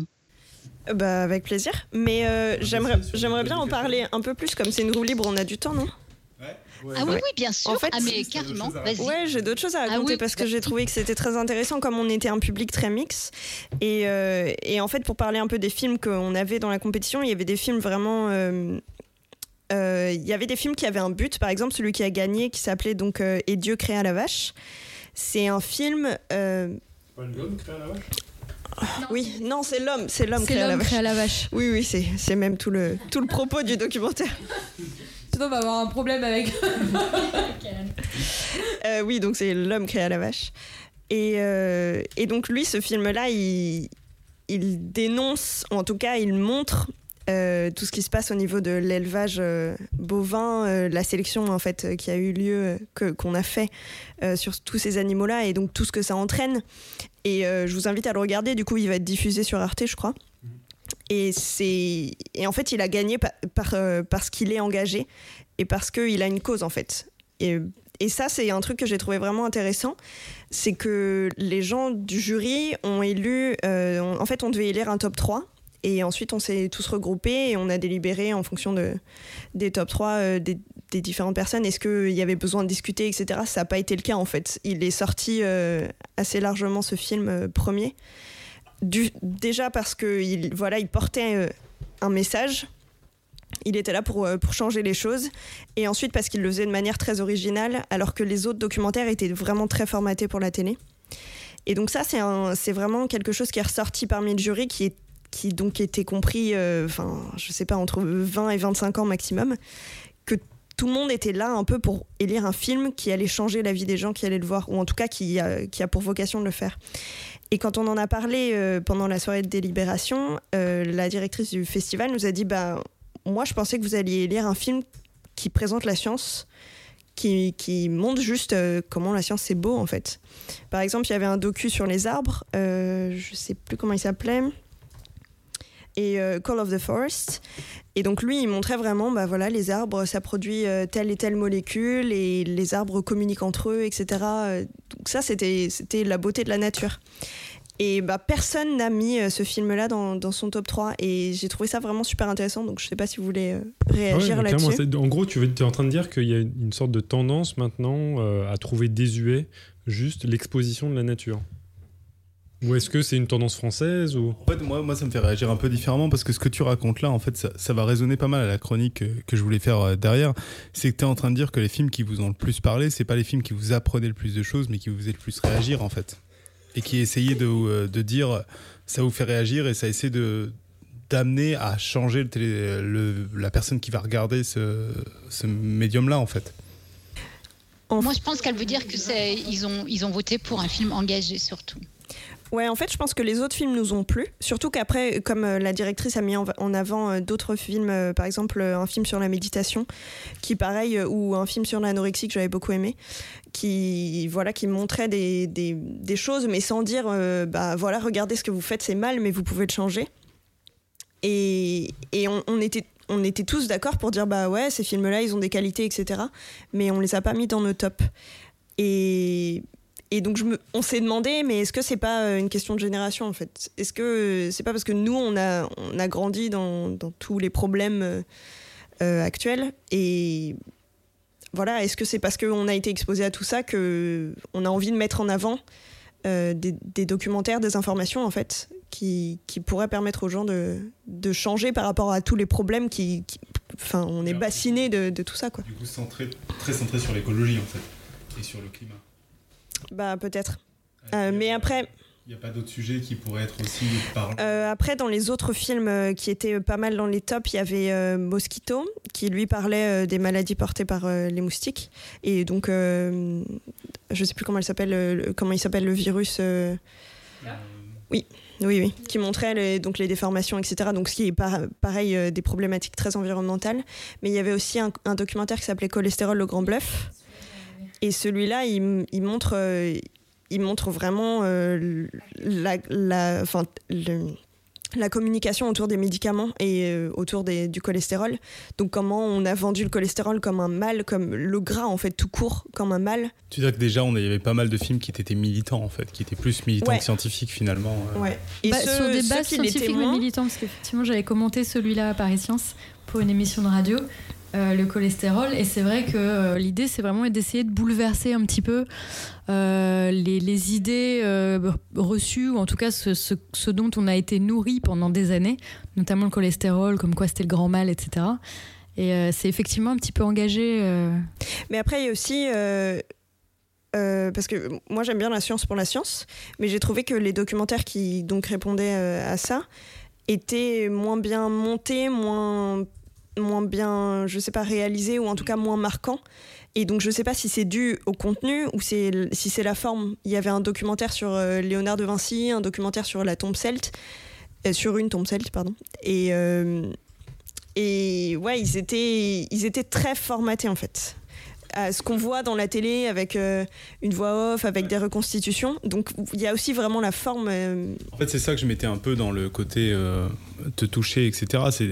Bah, c'est, pour moi, c'est ce que je mets derrière les mots vous ont plus touché. C'est-à-dire que c'est bien beau de te donner des faits les uns derrière les autres quand on va te raconter, même si c'est très bien fait, comme, comme ça peut souvent être bien fait sur, sur Arte, mais c'est pas pour ça que ça va te toucher parce que ça raconte pas quelque chose qui est proche de toi. Et en fait, ce que moi j'entends dans ce que tu me racontes, mais tu as l'air de dire que c'est pas exactement ça, euh, c'est que bah, finalement, ces films sur l'écologie t'ont plus touché. Euh, je le mets très personnel parce que, bon, un jury, je me dis qu'il y a plein d'individualités t'ont plus touché parce que tu t'es dit, bah, en fait, je me reconnais dans ces problèmes-là. Euh, c'est aussi des choses que peut-être que je peux faire, ou je me dis que je peux changer, ou c'est aussi des problèmes où je vois bien que ça va avoir des conséquences sur moi, sur euh, mes descendants, et que c'est très direct, en fait, euh, le contact que tu as avec ces sujets-là, beaucoup plus sans doute que te présenter la vie de Léonard de Vinci, surtout si c'est pris avec du recul, sans te parler de la personne, de ses problèmes qu'elle a eus et de comment elle a surmonté ses problèmes pour inventer ou pour faire ses dessins ou, ou je pense que c'est déjà complexe. Mais après, le film que moi j'ai lu comme premier, c'est un film qui s'appelle Ma chère anorexie,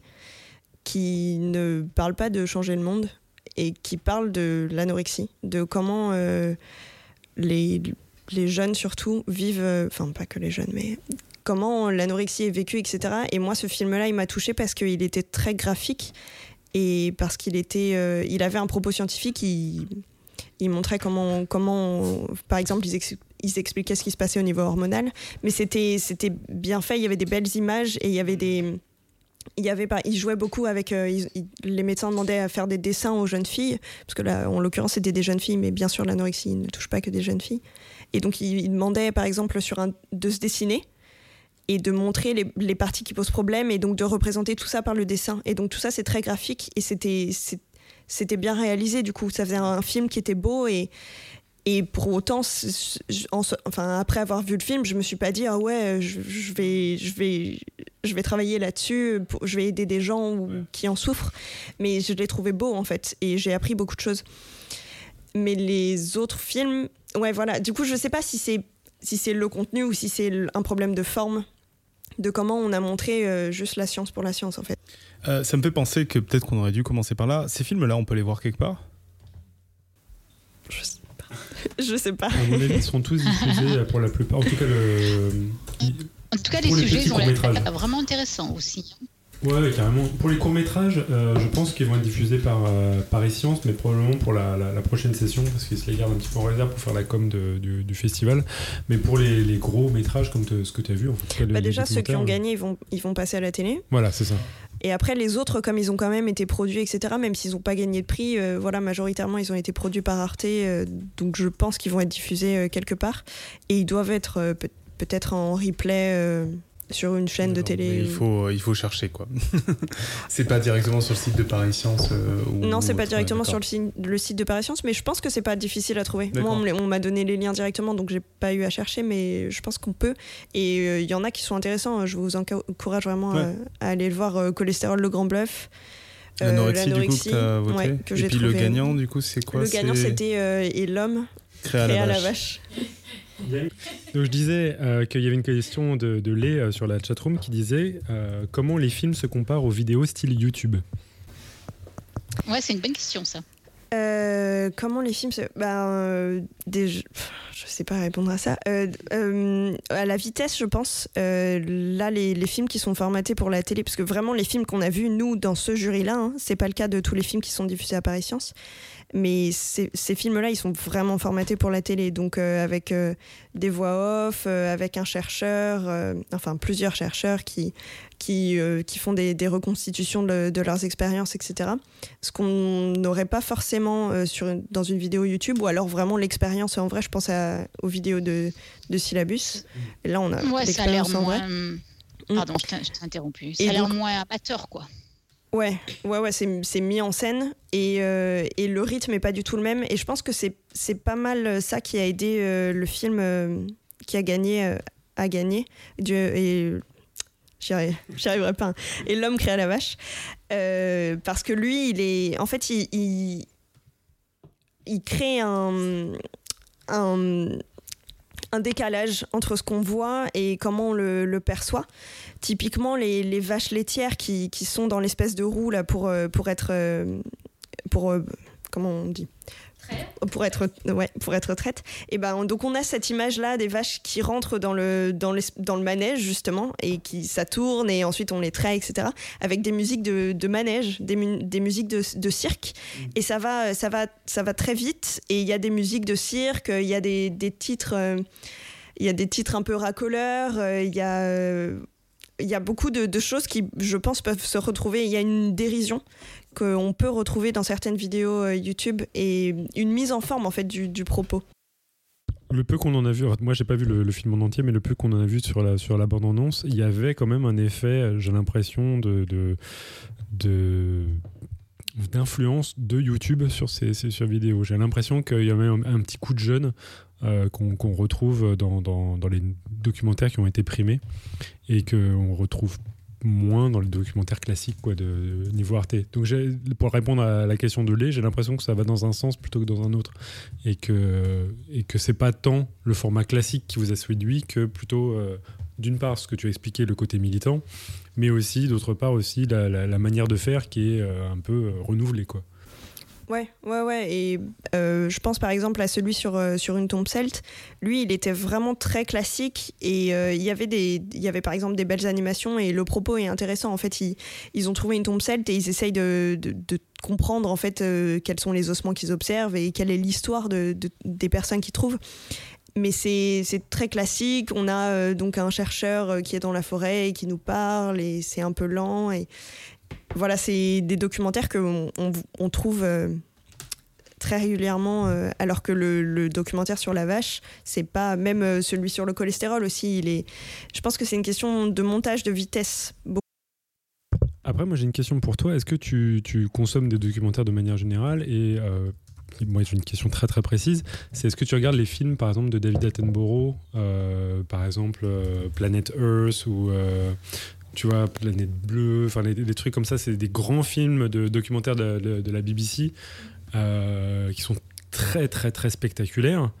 Et comment tu les compares justement par rapport à, cela? Est-ce que ça, ça a encore sa place ou? Ouais, euh, bah oui, j'ai regardé en tout cas beaucoup de documentaires comme ça. Et bah, par exemple, Planète Bleue, c'est très contemplatif. Mhm.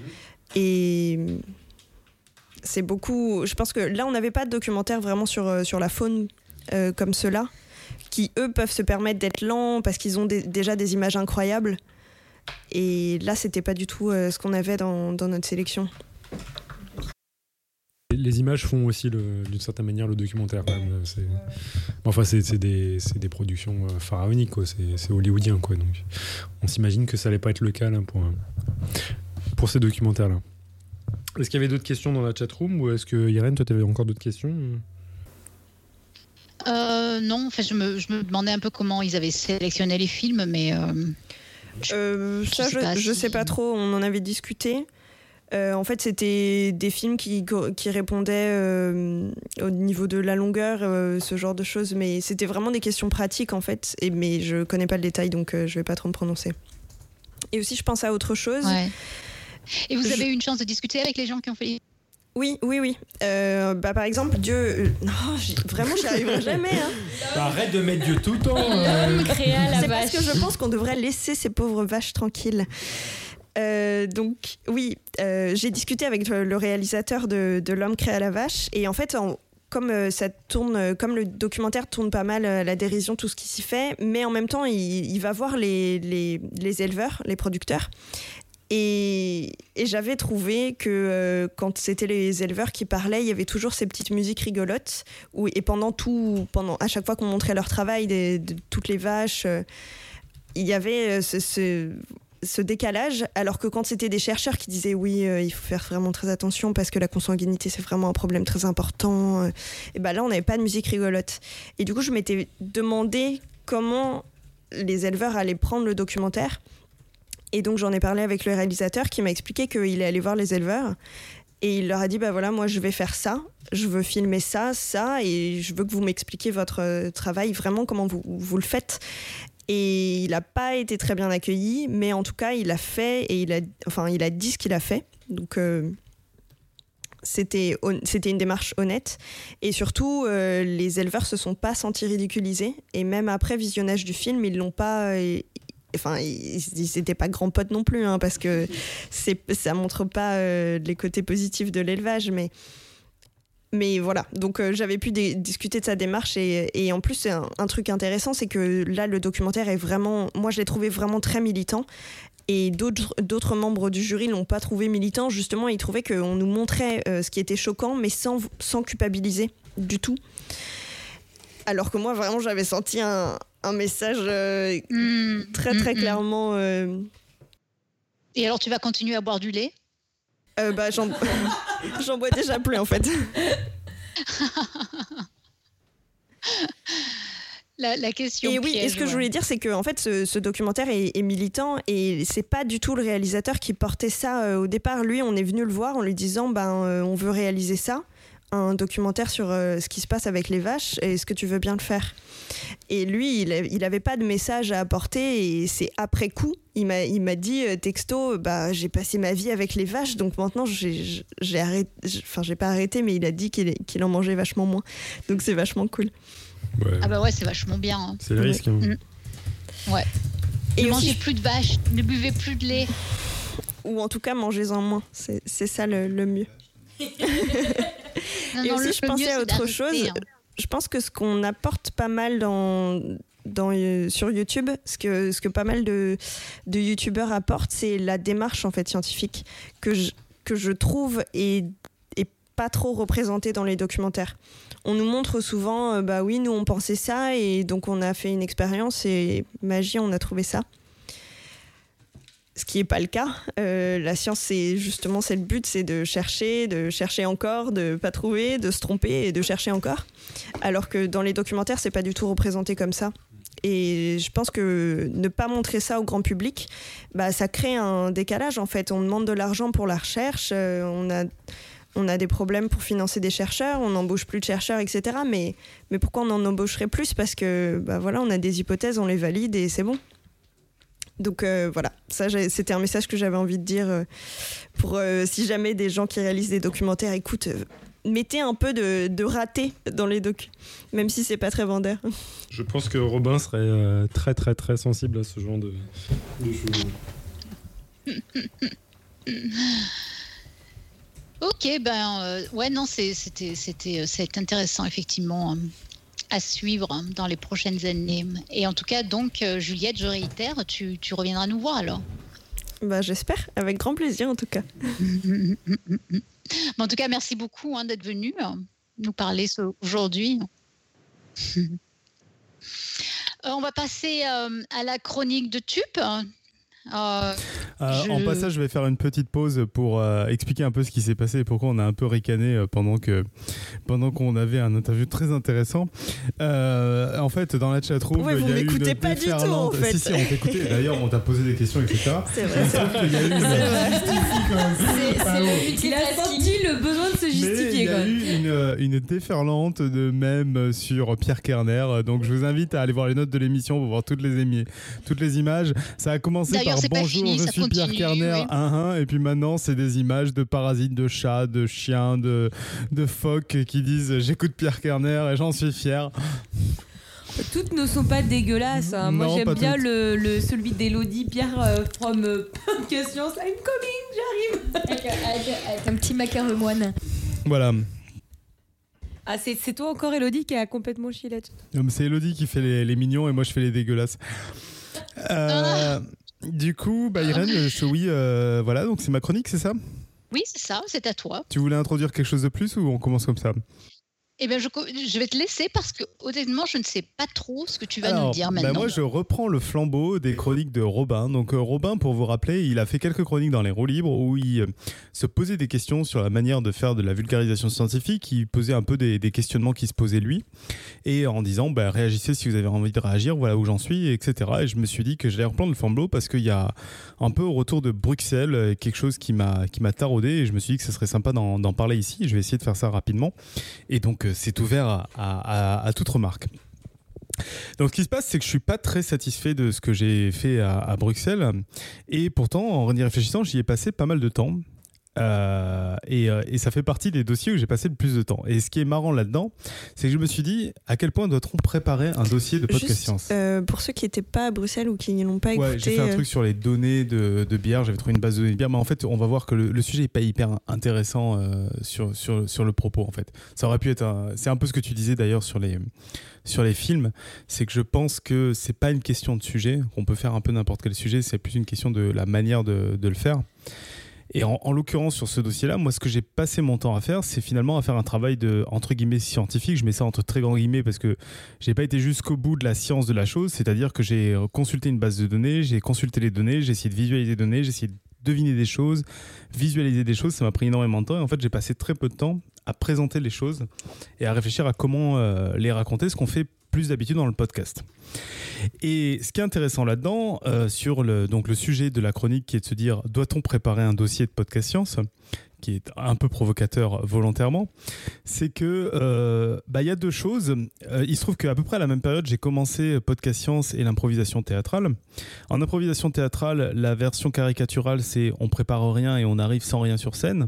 Et à podcast science, la version caricaturale, c'est on a tout préparé sur une feuille de papier, tout est, carré au poil de, au poil de cul, et euh, on arrive et on récite ce qu'on sait et surtout on ne faut pas sortir des rangs parce qu'on veut pas dire de conneries. Et en fait, dans les deux cas, on se rend compte que ça ne marche pas. C'est-à-dire que finalement, dans Podcast Science, bah, il y a des dossiers comme ceux de Robin, où Robin, quand il vous dit justement à la radio dessinée, je n'ai rien préparé, oh non, à, à Pi, je n'ai rien préparé, bah, c'est vrai. Sauf qu'en fait, ce qu'il a préparé, c'est que ça fait je je sais pas combien d'années qu'il bosse au Palais de la Découverte, donc il connaît extrêmement bien son sujet, mais il, en fait, il n'a pas préparé la manière de, le présenter parce qu'il a, il a réagi à l'oral. Et en improvisation théâtrale, on a un peu la même chose, c'est-à-dire que quand on vous dit on prépare rien à l'avance, c'est vrai, mais en fait, on se rend compte que c'est quand même un peu mieux quand on arrive sur scène en parlant d'un sujet qui nous intéresse, plutôt que se dire non, je prépare rien et je vais sur le, sur le fil inventer quelque chose qui va du coup être un entretien d'embauche et qui va être chiant et où en fait on va se retrouver dans des scènes de la vie quotidienne euh, hyper, euh, hyper. Alors qu'on peut se dire tiens, j'ai lu un bouquin super bien la dernière fois, je vais essayer de mettre ça sur scène et on va voir ce qui va se passer. Et c'est tout aussi de l'improvisation. Et du coup, on en arrive un peu à se dire qu'est-ce qu'on doit préparer et qu'est-ce qu'on a envie dans un dossier euh, de, de science? Et c'est là où ça va rejoindre, je pense, ce que tu disais. C'est-à-dire qu'un autre truc que je me suis fait la remarque à, Bruxelles, c'est que j'ai l'impression que dans nos dossiers de, podcast, et plus généralement quand on fait des dossiers en, en émission ou quoi, ce qu'il en ressort, c'est finalement pas grand-chose, c'est-à-dire que les gens passent un bon moment, mais qu'est-ce qu'ils en retiennent? Moi, si je fais l'exercice à, à Bruxelles, j'ai l'impression, euh, je fais Pierre parce que j'adore les dossiers de Pierre, mais au dossier de Pierre, qu'est-ce que j'ai retenu? Ben, Qu'on avait des bières à base de testicules de baleine. Et de, de et de, de, bactéries euh, du vagin. Oui, ah oui, oui. Et de bactéries du vagin. Mais en fait, Alors, pour ma défense. non, mais attends, c'est pas pour ta défense, parce que justement, c'est le propos. parce que je sens qu'on déjà on m'appelle. Hein. je réponds. Je prends. Je veux juste vérifier si c'est le cas. Il y a différents types de, de, contributions et de chroniques pour Podcast Science et euh, celle que je privilégie pour l'émission Radio Ciné, c'est justement celle dans laquelle je, n'ai pas de propos. C'est juste, c'est, juste un bloc de facts comme ça. Et euh, Les plus sales possibles. Voilà, c'est ça. alors j'ai pris ça comme exemple, mais en fait je me suis rendu compte qu'il y a pas mal de dossiers où je passe un très bon moment, j'apprends pas mal de choses, mais je me rends compte qu'à posteriori, bah, il me reste une anecdote et en fait il me reste vraiment pas grand chose et se dire finalement bah, on n'a pas transmis grand chose et en général même ce qui a été transmis c'est pas vraiment ce qu'on avait prévu de transmettre donc on se dit, ouais, bon, alors du coup, euh, où c'est qu'on doit mettre le travail et comment on doit travailler la chose qu'on va même transmettre. Et c'est là où je trouve, c'est vachement bien que tu aies présenté ce jury des, films avant. Parce qu'en fait, ce qu'on se rend compte dans l'impro et qui, je pense, rejoint un peu ce qui se passe dans le podcast, c'est que pour que quelque chose reste, il faut qu'on raconte euh, une histoire. Alors, Alan euh, réagirait tout de suite là-dessus. C'est-à-dire essayer de raconter quelque chose qui va toucher les gens, qui est proche un peu, soit de leur vie, ou en tout cas qui auxquels ils peuvent se rattacher. raconter une suite de faits ou une suite de choses en disant j'ai appris plein de choses, ce qui est vrai, en fait je me souviens de rien, même si j'ai appris plein de choses sur le moment, a posteriori je me souviens pas de grand chose. Par contre, euh, typiquement tu parlais je crois de, de Léonard de Vinci, c'est ça? Euh, moi, je trouve que je suis en train de lire une biographie de Léonard de Vinci et juste avant, j'ai lu une, une fiction historique sur Michel-Ange et Léonard qui se battent pour être le meilleur artiste de tous les temps, l'un en faisant David et l'autre en faisant Mona Lisa. Bah, il y en a un où je me souviens de plein d'anecdotes de, comment ils vivent, de comment ils ont les œuvres d'art. Il y en a un où je me souviens de pas grand chose parce qu'en fait, bah, la biographie de Léonard de Vinci, c'est une suite de faits, c'est vachement bien fait. On apprend plein de choses, on passe c'est hyper agréable à lire, mais l'autre, bah, on a des humains qui sont en train de faire des erreurs, qui se posent des questions, qui, euh, qui, euh, qui ont plein de défauts. C'est-à-dire que Léonard, et, Léonard de Vinci est odieux vis-à-vis de Michel-Ange parce que c'est un petit jeune et il lui dit euh, Tu ne mérites pas d'avoir cette pierre, c'est moi qui mérite pour faire la plus belle sculpture de tous les temps. L'autre est arrogant comme un jeune en lui disant Mais moi, je vais te faire un David de 5 mètres alors que la pierre fait 5 mètres 50, ça va rentrer, t'en fais pas. Et, et en fait, on se souvient. Et donc, mon propos là-dessus, sur l'art de dire quelque chose, c'est que je me demande un peu, moi c'est les questions qui me taraudent en, ce moment, de dire, j'ai l'impression que pour avoir quelque chose qui reste, il faut à la fois raconter une histoire et en plus réagir aux réactions des gens. Alors c'est ça qui est très dur dans le podcast, mais de se dire, bah en fait finalement quand on commence un dossier et qu'on se rend compte que le public réagit sur un sujet qui n'est pas celui qu'on avait prévu de développer, bah, c'est peut-être celui-là qu'on doit développer sur le moment et laisser tomber la suite de notre dossier en se disant, bah, c'est comme ça que ça devait. Parce que c'est là où il y a de la réaction avec le public, c'est là où je dois partir pour qu'il y ait quelque chose qui reste dans l'esprit du. Est-ce que je peux te poser une question? Mais est-ce que du coup, euh, si, si, tu les cherches à la provoquer, si en préparant vraiment ta forme, euh, tu, tu, vas provoquer des réactions, bah du coup, tu as ton truc de tout près, tu vois? Bah là, l'idée, c'est pas de provoquer la, réaction, c'est plus d'y réagir en fait. De se dire, euh, bah là, j'ai fait quelque chose, il s'est passé quelque chose, le public a rigolé par exemple, j'avais pas du tout prévu, c'était pas une vanne ou quoi que ce soit. et je vais essayer de creuser ça, soit poser des questions, soit développer ce que je suis en train de raconter et se dire, ben là, en fait, il y a un point d'accroche. Je dis rigoler parce que c'est l'émotion en général la plus simple, mais tu peux avoir euh, d'autres émotions, euh, le dégoût pour euh, Pierre Kerner ou, d'autres, et te dire, ah ben là, il y a, un point d'accroche parce qu'en fait, ils réagissent. Quand des gens écoutent sans réagir, ils peuvent trouver ça très bien, mais en fait, en général, ils vont rien retenir parce que. Du coup, moi, j'ai deux questions. J'en ai une de la chatroom que je reprends de Robin qui demande si le but de la vulgarisation, c'est essentiellement de faire retenir quelque chose, ou est-ce que c'est juste d'éveiller la curiosité ou d'ouvrir la porte pour qu'ensuite les gens aient la curiosité d'aller regarder? C'est les deux. Voilà. Et enfin, bah, moi, moi clairement, là-dessus, c'est là où j'aime bien cette chronique à lancer Robin, c'est que je vais laisser la question ouverte parce que je pense que chacun, on n'a pas forcément envie, même sur tous les dossiers, de faire la même chose. Et il y a clairement des dossiers, tu fais ça pour dire j'ai envie que les gens après aillent prendre un bouquin ou, euh, ou aller voir euh, un film documentaire pour euh, en apprendre plus sur le sujet. Et tu en as d'autres où tu as envie de dire bah, j'ai envie qu'il reste quelque chose. Et moi, je, sais qu'il y a des chroniques, j'aurais aimé qu'il reste quelque chose et je me rends compte qu'il reste une vanne. Quoi. Ouais, puis, ouais, puis surtout, si tu as envie qu'il reste quelque chose, c'est une chose en particulier. Et ça doit être très très facile que ce soit une mauvaise chose qui reste. Et, enfin, une mauvaise chose entre guillemets, mais pas un, pas un des points importants. Euh. Et si je peux me permettre, moi je pense qu'il y a une, une, grosse, grosse différence entre but et accomplissement. C'est pas parce que, en gros, but, c'est ce que tu vises. Et je pense que à ce niveau-là, il est très très très clair qu'on doit viser que les gens retiennent des choses et qu'on doit viser qu'on enthousiasme les gens pour la science. Ça, c'est un but, ça n'est pas de problème. Mais après, de se demander qu'est-ce qu'on a accompli, ça, c'est dû à tellement de facteurs que c'est pas seulement le but que toi-même tu t'es fixé. Ça peut être ton interlocuteur, ça peut être le jour que tu as choisi, ça peut être le format que tu as choisi qui va influencer et non pas seulement toi le but que tu t'es donné à atteindre. Et c'est fondamental parce que il y a, y, a, y a, souvent cette dichotomie entre résultat que, que tu obtiens à la fin de quelque chose et ce que toi tu as entrepris. Et, et c'est pas grave si tu n'arrives pas à accomplir exactement ce que tu as entrepris. Moi, ce qui m'a fait réagir là-dessus, c'est que le propos même de l'impro, c'est de se dire, je vais réagir à ça en fait. C'est de se dire, je vais pas prendre comme un fait, bah, c'était un mauvais interlocuteur ou euh, c'est pas passé ce jour-là, mais de se dire, bah, je vais réagir à ce qui se passe ce jour-là et je vais modifier complètement ma manière d'approcher les choses pour que il se passe quelque chose. Alors, c'est du questionnement ouvert, c'est-à-dire que je pense que ce qui est compliqué en science, c'est que si tu pars comme dans l'impro en disant je vais réagir à ce qui se passe, tu pars dans de la fiction en fait. Donc tu pars sur des choses où tu vas avoir moins de base scientifique, à part si tu as vraiment un background très très solide. Alors, ouais, je suis d'accord avec toi que si tu réagis vraiment en temps réel au, retour des gens, moi je trouve que ça nécessite effectivement un bon bagage sur ton sujet parce que c'est une vraie mise en danger. Si tu pars vraiment sur ce, qui, sur ce que les personnes te répondent sans filet et que tu t'éloignes complètement de ton fil, ça veut dire effectivement bien maîtriser le sujet et pouvoir te le permettre. Et euh, juste rebondir sur autre chose, parce que tout à l'heure j'avais deux questions, enfin deux questions de remarques. Euh, je suis pas sûre que ce soit la même chose entre euh, rebondir sur ce que vont dire les personnes pour réagir, pour adapter au fur et à mesure. Je suis, je suis d'accord que là, tu, tu, amènes. Euh, tu, tu, je vais pas y arriver ce soir. Hein. Quand j'ai un rhume, ça sert à rien. Euh, tu, tu, vas rebondir sur ce qui va intéresser les gens. Est-ce que ça veut dire que c'est des choses qui vont retenir nécessairement? Je suis pas sûre qu'il y a un lien entre. Est-ce que ça non, ça, je suis d'accord. Je suis d'accord avec toi. En fait, le, le sous-jacent derrière, c'est là où c'est de la question en construction, c'est que sur l'impro, tu te rends compte qu'en gros, pour que les gens retiennent une histoire, il faut que ce soit une. En fait, faut que tu trouves quel est le sujet de l'histoire et qui en général n'est pas le sujet de ce qui est dit euh, vocalement sur scène. Qu'en gros, euh, quand tu as un couple sur scène et que tu en as un qui dit euh, Je suis en train de brasser ma propre bière, c'est génial, et l'autre qui est blasé en train, je sais pas, de, de, faire les comptes. L'histoire, c'est pas un mec qui fait de la bière et l'autre qui fait des comptes. C'est l'histoire d'un couple qui est malheureux, qu'il y en a un qui a impatient et l'autre qui joue la raison. Et c'est ça l'histoire derrière sur lesquelles vont se toucher les gens parce que les gens vont dire, enfin vont se toucher, vont, vont, vont, toucher les gens parce que, parce que tu, vas avoir des, tu vas avoir des personnes qui vont se dire, ah oui, moi aussi, à la maison, il y a des moments, euh, soit je vais me considérer en ce moment comme la personne qui, qui a l'air d'être raisonnable, le mec chiant, euh, et que ma copine est, euh, est, est, la personne qui, qui, a sa passion ou inversement.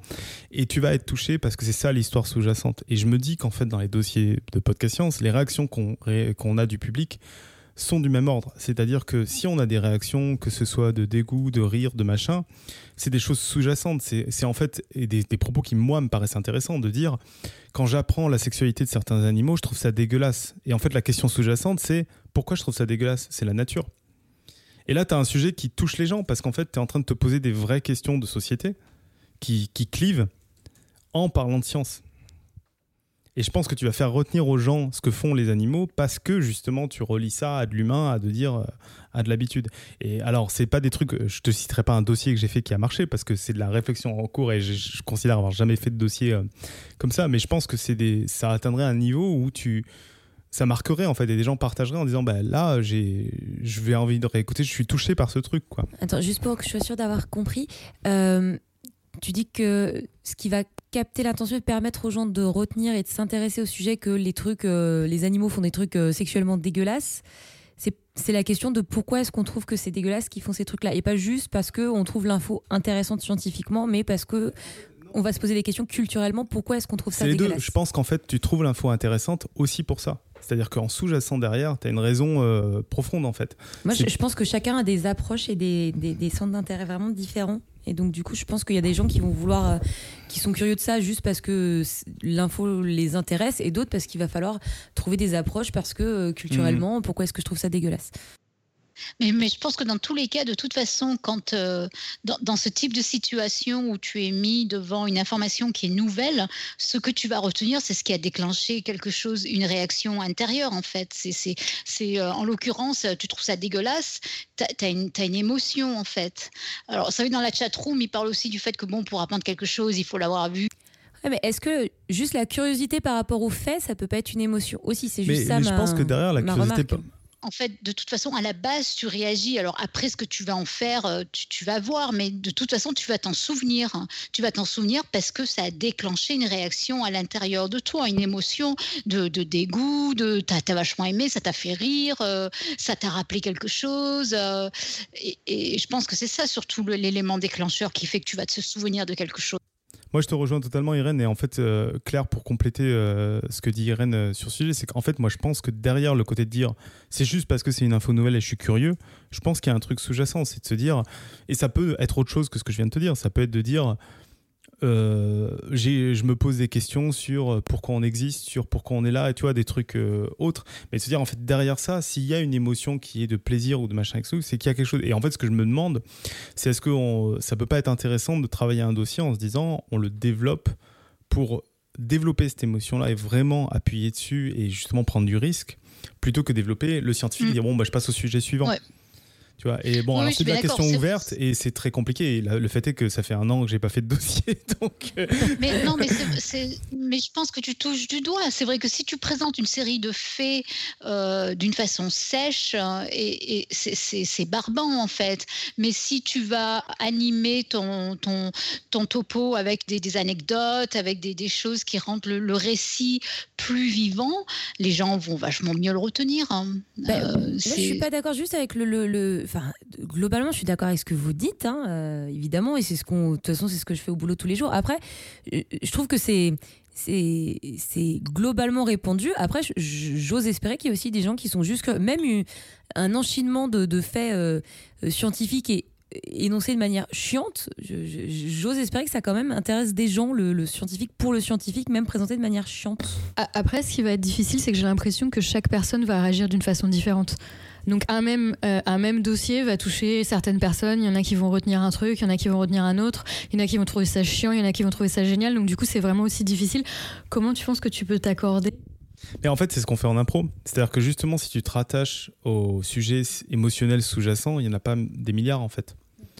C'est que. Mais c'est hyper compliqué. C'est-à-dire, euh, bon, là, il se trouve qu'en ce moment, je suis en train de bosser à faire une, une pièce de théâtre complète improvisée, mais c'est vraiment le sujet de dire il y a une première scène, de quoi est en train de parler l'histoire. Et un peu, c'est un peu de se dire, j'ai fait un dossier, euh, je prends n'importe quel dossier de radio dessinée, comme ils sont courts en plus, c'est bien. De quoi ça parle profondément? C'est pas de dire, ça parle juste, ça énumère l'histoire de la bière. C'est, euh, ça parle de quoi derrière ça? Pourquoi les gens faisaient des bières? Pourquoi? Et en fait, c'est juste poser la question pourquoi un maximum de fois et tu te rattaches à quelque chose où en fait tu te rendre compte qu'il n'y a pas 50 solutions parce que euh, on n'arrive pas à faire des situations entre guillemets dramatiques qui sont qui sont si variées que ça en fait, moi, je me demande pourquoi tu, pourquoi tu mets ces éléments en opposition dans ta réflexion. Euh, je me rappelle de l'intervention de John Antonakis sur le charisme, et puis il disait que le, charisme, en fait, c'est trois choses. C'est le, cadrage du message, donc c'est exactement ce que tu viens de dire. C'est pourquoi, quelle est l'histoire que je raconte? C'est la substance, le contenu à proprement parler, et puis la, livraison, la, manière dont tu vas, tu vas présenter tout ça. Et en, fait, pour que le message passe, pour que tu arrives à, captiver ton, ton, audience. Je pense qu'il faut un subtil mélange des trois. Ce n'est pas des choses qui sont qui, qui doivent nécessairement s'inscrire en Du coup, c'est quoi le troisième Parce que tu as dit, tu as le message, tu as le cadrage. c'est le, le, cadrage, le message, le contenu, et puis la livraison. Enfin, c'est delivery en, anglais. Je ne sais pas trop comment traduire ça en français. C'est la manière. Moi, j'appelle ça la forme au boulot. Le contenu et la forme. C'est ça, exactement. En fait, le euh, message, contenu et forme. En gros, tu as, l'angle, le contenu et la forme. La, différence, je la mets, et euh, peut-être à tort, hein, euh, c'est réflexion ouverte, je la mets parce que en, impro, tu as un truc qui est très clair. Alors, je n'aurais pas donné un exemple en science, mais en, impro, c'est très clair. C'est que quand tu commences à être un peu expérimenté en impro, c'est très facile de faire des scènes marrantes où tu vas faire rire le public et où ils vont rien retenir. En gros, tu fais des, tu, fais, tu, tu casses les univers au fur et à mesure. C'est-à-dire, tu justement, tu as des réactions émotionnelles. C'est typiquement la, la scène d'impro où tu vas voir euh, quelqu'un qui, qui, avec sa femme, il, t'explique qu'ils sont mariés depuis 20 ans, très bien et sa femme fait un truc vraiment pas cool, genre elle part avec un autre gars ou voir des trucs pires parce qu'en scène d'impro il peut se passer n'importe quoi. Et le mec c'est ouais je m'en fous. Tu vois en mode euh, c'est pas grave et puis c'est marrant parce que c'est un truc euh, euh, inattendu. Mais en fait, ça casse toute l'histoire sous-jacente qui est de dire bah, qu'est-ce qui se passe dans un couple quand tu as une histoire qui dure depuis longtemps, qui se brise sur une connerie.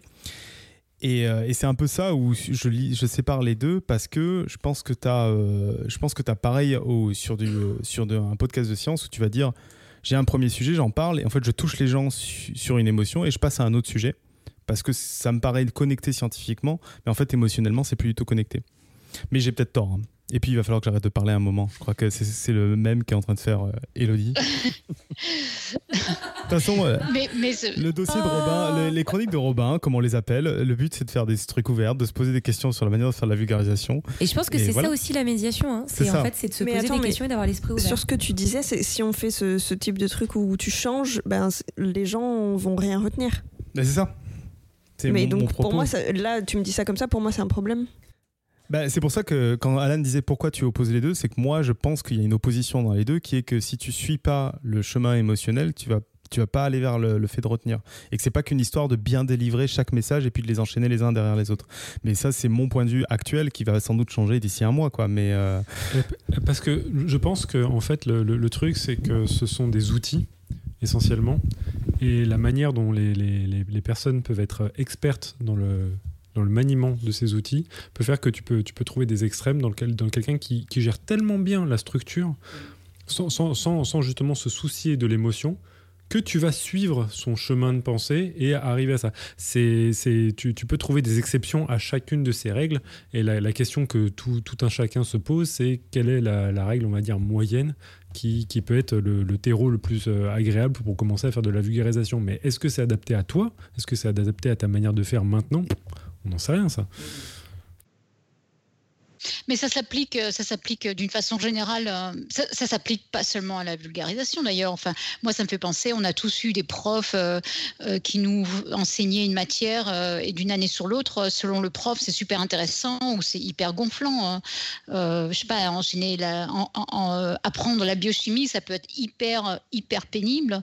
Mais si vous avez un prof qui qui, qui est intéressant, qui vous paraît intéressant en tout cas, parce que pour une raison X ou Y d'ailleurs, mais le contenu, pour le même contenu, euh, ça peut devenir super intéressant en fait, parce que effectivement, le, comment t'as dit en anglais, le delivery, Alan, euh, est, différente. La forme. La forme, hein. le contenu est le même et la forme est très différente. Enfin bref.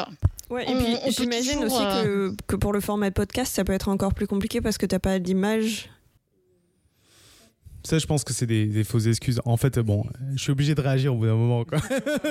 mais euh, non, mais euh, je, vais, je vais quand même juste parler d'un truc dont j'ai pas du tout parlé et qui, me paraît euh, être hyper intéressant. C'est que mine de rien, ce qu'on s'est rendu compte, et nous, ça fait partie de nos règles de conduite dans Podcast Science quand on invite des extérieurs, c'est que, bah, mine de rien, on leur dit dans les dossiers, tu parles d'un truc, éventuellement de deux, mais pas plus on leur demande de réduire. non, mais que de cachalot et que de. Juliette, elle est invitée, donc c'est différent. Mais quand tu prends un dossier. Ouais, parce que là, j'ai parlé plein, plein de trucs. Quand tu hein. prends un dossier, vous vous êtes rendu compte, et on a tous fait l'erreur. C'est-à-dire que le premier dossier qu'on a fait, on a voulu mettre beaucoup trop de choses. Et puis au fur et à mesure, on se rend compte que non, en fait, les gens peuvent retenir une, deux, aller voir trois idées dans un dossier. Et c'est tout. Et à chaque fois, même les gens du CERN, on les a corrigés en leur disant il faut réduire le nombre d'éléments. Donc il y a cette tendance à dire le moins de choses. On avait euh, Fibre Tigre euh, il y a deux semaines qui nous parlait de, de narration, de, narration euh, procédurale, qui nous disait en fait, on se rend compte dans le jeu vidéo qu'il faut écrire le moins possible. Et je pense qu'il y a un peu ce sujet-là sous-jacent qui est de dire il faut laisser ce qui est présent construire en fait la narration et d'avoir juste un minimum d'écriture préalable en fait euh, derrière. Et c'est pour ça que je parlais de est-ce qu'il faut préparer un dossier C'est que je pense que dans un sujet de vulgarisation scientifique, on a envie de faire passer des connaissances, donc il faut les avoir. Mais qu'en fait, euh, je me demande si. Euh, alors, dans le cas d'un podcast, c'est ce que tu disais, c'est très compliqué parce qu'on a moins l'interaction. Il faut pas aussi réagir énormément plus et construire, en fait, au fur et à mesure, la narration de notre vulgarisation au vu de ce qui se passe et des réactions qu'on a et de ce qu'on a dit au, au passage, quoi. Voilà la conclusion de la chronique de Robin, comme on l'appelle. Bien, d'ailleurs, euh, je pense que c'est dommage les gens qui, vont écouter cette émission sans, regarder les images de la chatroom. Euh, J'avoue qu'aujourd'hui, c'est un peu dommage. Mais bon. je pense que là, il faut. Je, si vous écoutez dans le métro ou comme ça, à la maison. Mais, non, mais vous pouvez les regarder a posteriori, par contre. Ça pose ah aucun problème de les regarder a posteriori. Parce que là, à mon avis, aujourd'hui, ça vaut vraiment la peine, quoi. Hmm. bon, on va passer, euh, on va passer à la suite. la suite, c'est le quiz du mois. Voilà, donc euh, Alan, c'est à toi. Euh, tu es en charge du quiz. On t'écoute. Le, quiz du mois qui est vraiment du mois en l'occurrence. Hein. Bon, le, sujet, ouais, le sujet était salve d'applaudissements, bravo. bravo. Exactement. Euh, on voulait, on voulait pas provoquer une hécatombe de chiens non plus. Je crois qu'il en, il, en allait de notre devoir. je te remercie, Alan. Ouais. Mais alors, avant que je donne la réponse officielle du podcast, on a eu quelques réponses d'auditeurs que notre chère Julie Nationale. Enfin, non, on a eu une réponse d'auditeur que, que, Julie a récupérée. Euh, tu, tu, nous la lis, euh, Claire? Oui, bah, si tu veux. Ouais, effectivement, donc collecté par Julie. Merci, Julie. Euh, apparemment, il fut un temps où on recevait euh, bien plus de, messages d'auditeurs qui répondaient au quiz du mois de, manière plus ou moins originale. Euh, alors du coup, cette époque, je vous avoue, j'ai pas connu apparemment est révolue. Et on a eu quand même une participation d'itinéris, notre ami donc Fred Sauvage, qui nous écrit concernant le quiz du mois. Alors il nous envoie le lien vers le, le site du centre anti-poison. Euh, pour un article qui est intitulé Intoxication du chien par le chocolat. Euh, on ne va pas vous lire tout l'article, mais pour résumer, la réponse d'Itinéris, c'est info. Et euh, c'est la seule réponse qu'on a trouvée dans nos mails. Et alors Julie s'excuse auprès de ceux qui auraient répondu par Facebook ou Twitter. elle n'a pas eu le temps de farfouiller partout, je crois. Yep. Bon, je crois que la, règle de base, c'est qu'on ne voit pas la moitié des messages sur Facebook et Twitter. Vous avez vraiment intérêt à nous écrire par, par mail. Si, on envoie pas mal euh, de messages sur Facebook ces temps-ci. Ah, euh. Il, y en a, il y en a un qu'on voit beaucoup, ouais. Mais autrement, en règle générale, bof. Euh, donc, Alors, Alain, bah le roulement de tambour, la réponse. je, vous ai préparé une réponse. Bah, on, aime bien partager les petits plaisirs de la vie avec nos meilleurs amis. Mais il se trouve que partager un bout de chocolat avec son chien, son chat ou même son oiseau domestique n'est vraiment pas du tout une bonne idée. Pour ce quiz, il y a zéro ambiguïté, c'est bel et bien une info. Le chocolat est super toxique pour nos chers compagnons. Mais genre très très très toxique. 100 grammes de chocolat noir suffisent à tuer un chien de 10 kilos. Fais-moi confiance, Irène. Fais-moi confiance en attendant d'aller lire tous les, tous les papiers que je mets en référence dans le, petit billet du quiz. Euh, parce que vraiment, c'est super dangereux. Quoi. 100 grammes de chocolat noir peuvent tuer un chien de 10 kilos, même 25 grammes pour un chat de 4 kilos. Alors nous autres humains, on digère sans problème la caféine et la théobromine qui sont présentes dans le cacao. Si vous voulez frimer au Scrabble, ce sont des alcaloïdes méthylxanthine. Ah, j'aime. T'aimes quand on te parle comme ça. ah, j'adore, Alan. On, parle ton langage. Donc la, demi-vie de la théobromine chez un être humain est de 2-3 heures seulement. Elle est d'environ 18 heures chez le chien. 18 longues heures pendant lesquelles il se passe plein de trucs dans l'organisme du pauvre animal. C'est au niveau cellulaire que ça se passe. Les récepteurs d'adénosine sont inhibés, ce qui stimule le système nerveux central, provoque une surproduction d'urine et dérègle la fréquence cardiaque. Et en parallèle, le niveau de calcium augmente dans les cellules, ce qui provoque une contraction des muscles, cœur compris donc. Et enfin, les méthylxanthines peuvent aussi augmenter le niveau d'adrénaline en circulation dans l'organisme. Donc bref, dans les six... C'est horrible c'est affreux, c'est affreux.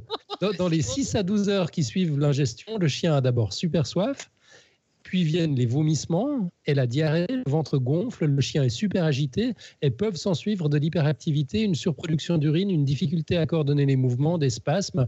Finalement, le cœur fait n'importe quoi, la tension se dérègle, une subite fièvre peut apparaître, puis le coma, voire la mort par arythmie cardiaque, fièvre ou détresse respiratoire.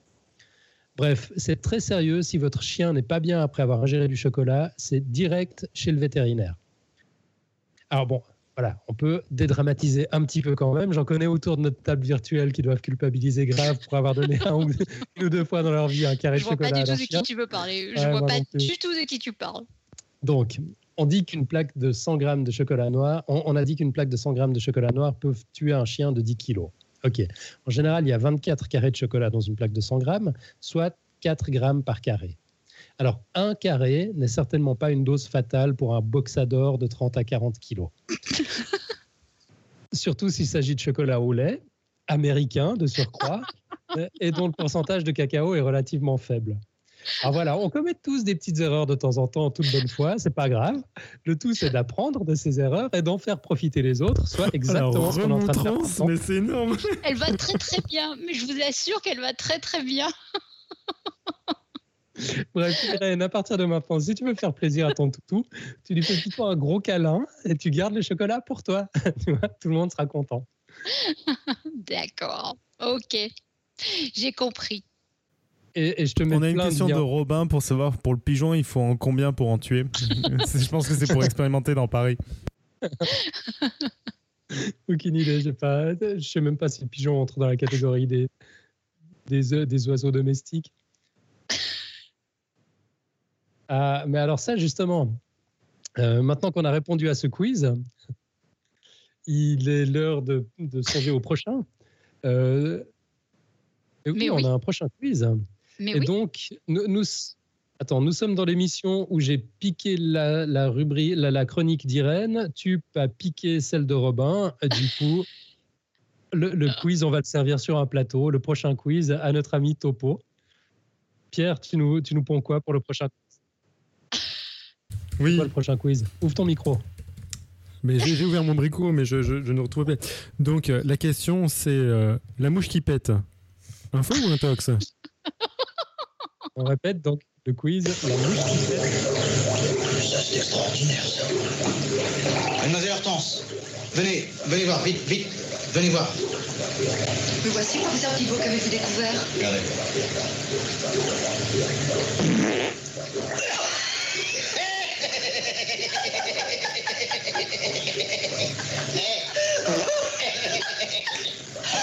Qu'il est con hein La mouche qui pète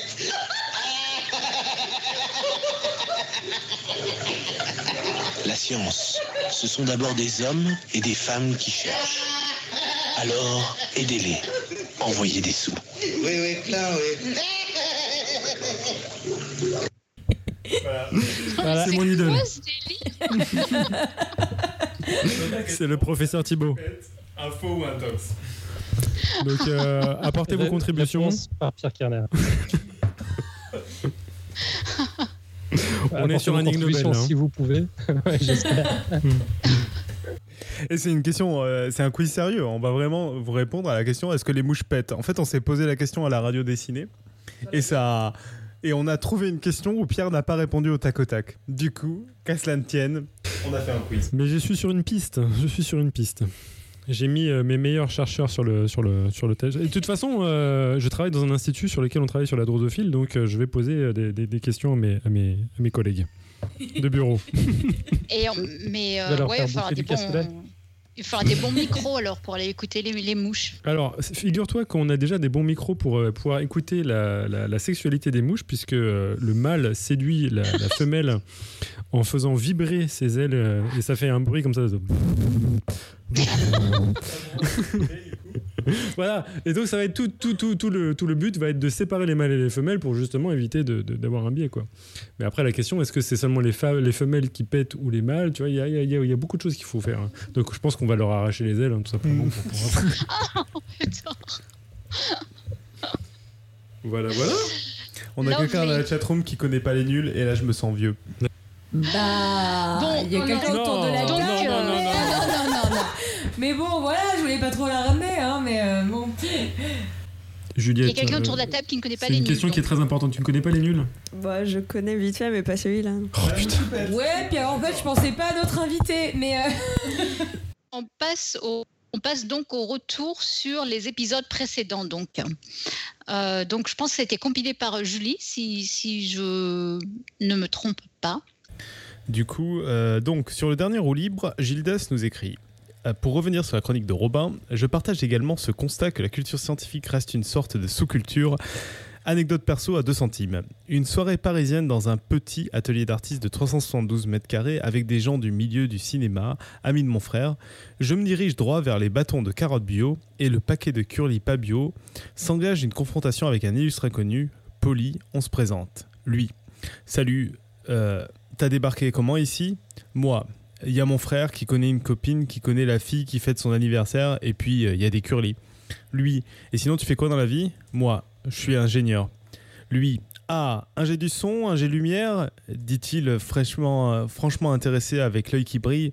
Moi, euh, non, non, jet en métallurgie, dans l'industrie, la vraie.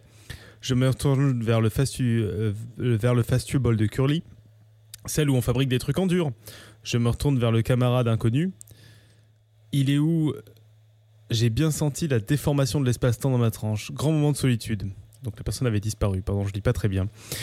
Il faut avouer que Big Bang Theory a beaucoup aidé la beaucoup aidé à la colitude du geek.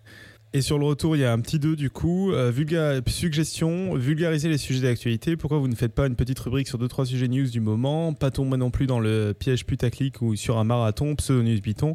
Après, si c'est pas votre ligne éditoriale, je comprends parfaitement. Je pense que ça, c'est intéressant de répondre parce que, en tout cas, dans l'historique de Podcast Science, vu que je fais partie des vieux, c'est quelque chose qu'on a, qui a été fait euh, au tout début, euh, avant que j'arrive, et, euh, et, qui, a été arrivé, qui a été arrêté avant que j'arrive aussi. En fait, l'idée, c'est que quand on fait des news très chaudes, déjà, il faut être vraiment au fait de l'actualité, et c'est très compliqué en science de parler des news très chaudes, parce que la science, ça prend du temps. Et si on parle des découvertes au moment où elles sont publiées, ben, on prend le risque que la plupart d'entre elles sont en fait soit amoindries, soit voire euh, montrer comme quoi elles n'étaient pas si euh, vraies que ça. Et du coup, on passe son temps en fait à dire des trucs faux. Et en plus, ça prend un temps fou à préparer. Donc, et, nous, on trouve en plus que préparer des dossiers euh, sur des sujets de science qui peuvent avoir un ou deux ans, ou voir comme CRISPR Cas9 être assez récent, genre un an, bah, on, ça nous permet quand même de parler de plein de choses très intéressantes et qu'on n'a pas besoin d'être au fait de l'actualité à la semaine près. Quoi. T'avais un truc à rajouter, Pierre? En croquant, justement, pour, parler de CRISPR, que tu nous avais un peu tapé sur les doigts, en disant que la technologie était très jeune.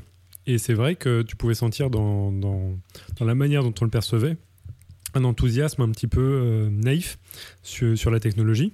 Il s'avère que pour le coup, euh, c'était justifié, c'est-à-dire que euh, pour l'instant, il n'y a pas de, démonstration que euh, les effets conférés par CRISPR-Cas9 sur la technologie, sur la biologie, se diminuent. Au contraire, hein, pour l'instant, c'est vraiment. Après, le, truc sur CRISPR, en fait, qui fait qu'on si on l'avait fait, c'est concrètement, c'est un truc où on on peut pas nier le fait que ça arrive à faire du copier-coller sur des gènes. Après, que ça fasse que si on le fait sur des espèces animales, ça les flingue ou des choses comme ça, ça c'est un autre sujet. Mais en tout cas, la technologie en elle-même, elle n'était pas euh, facile à, à nier. Enfin, CRISPR-Cas9, c'est quand même pas euh, non plus euh, du, de l'actualité. Enfin, ça avait déjà 2-3 ans. Il y avait pas des centaines de papiers qui étaient sortis entre temps.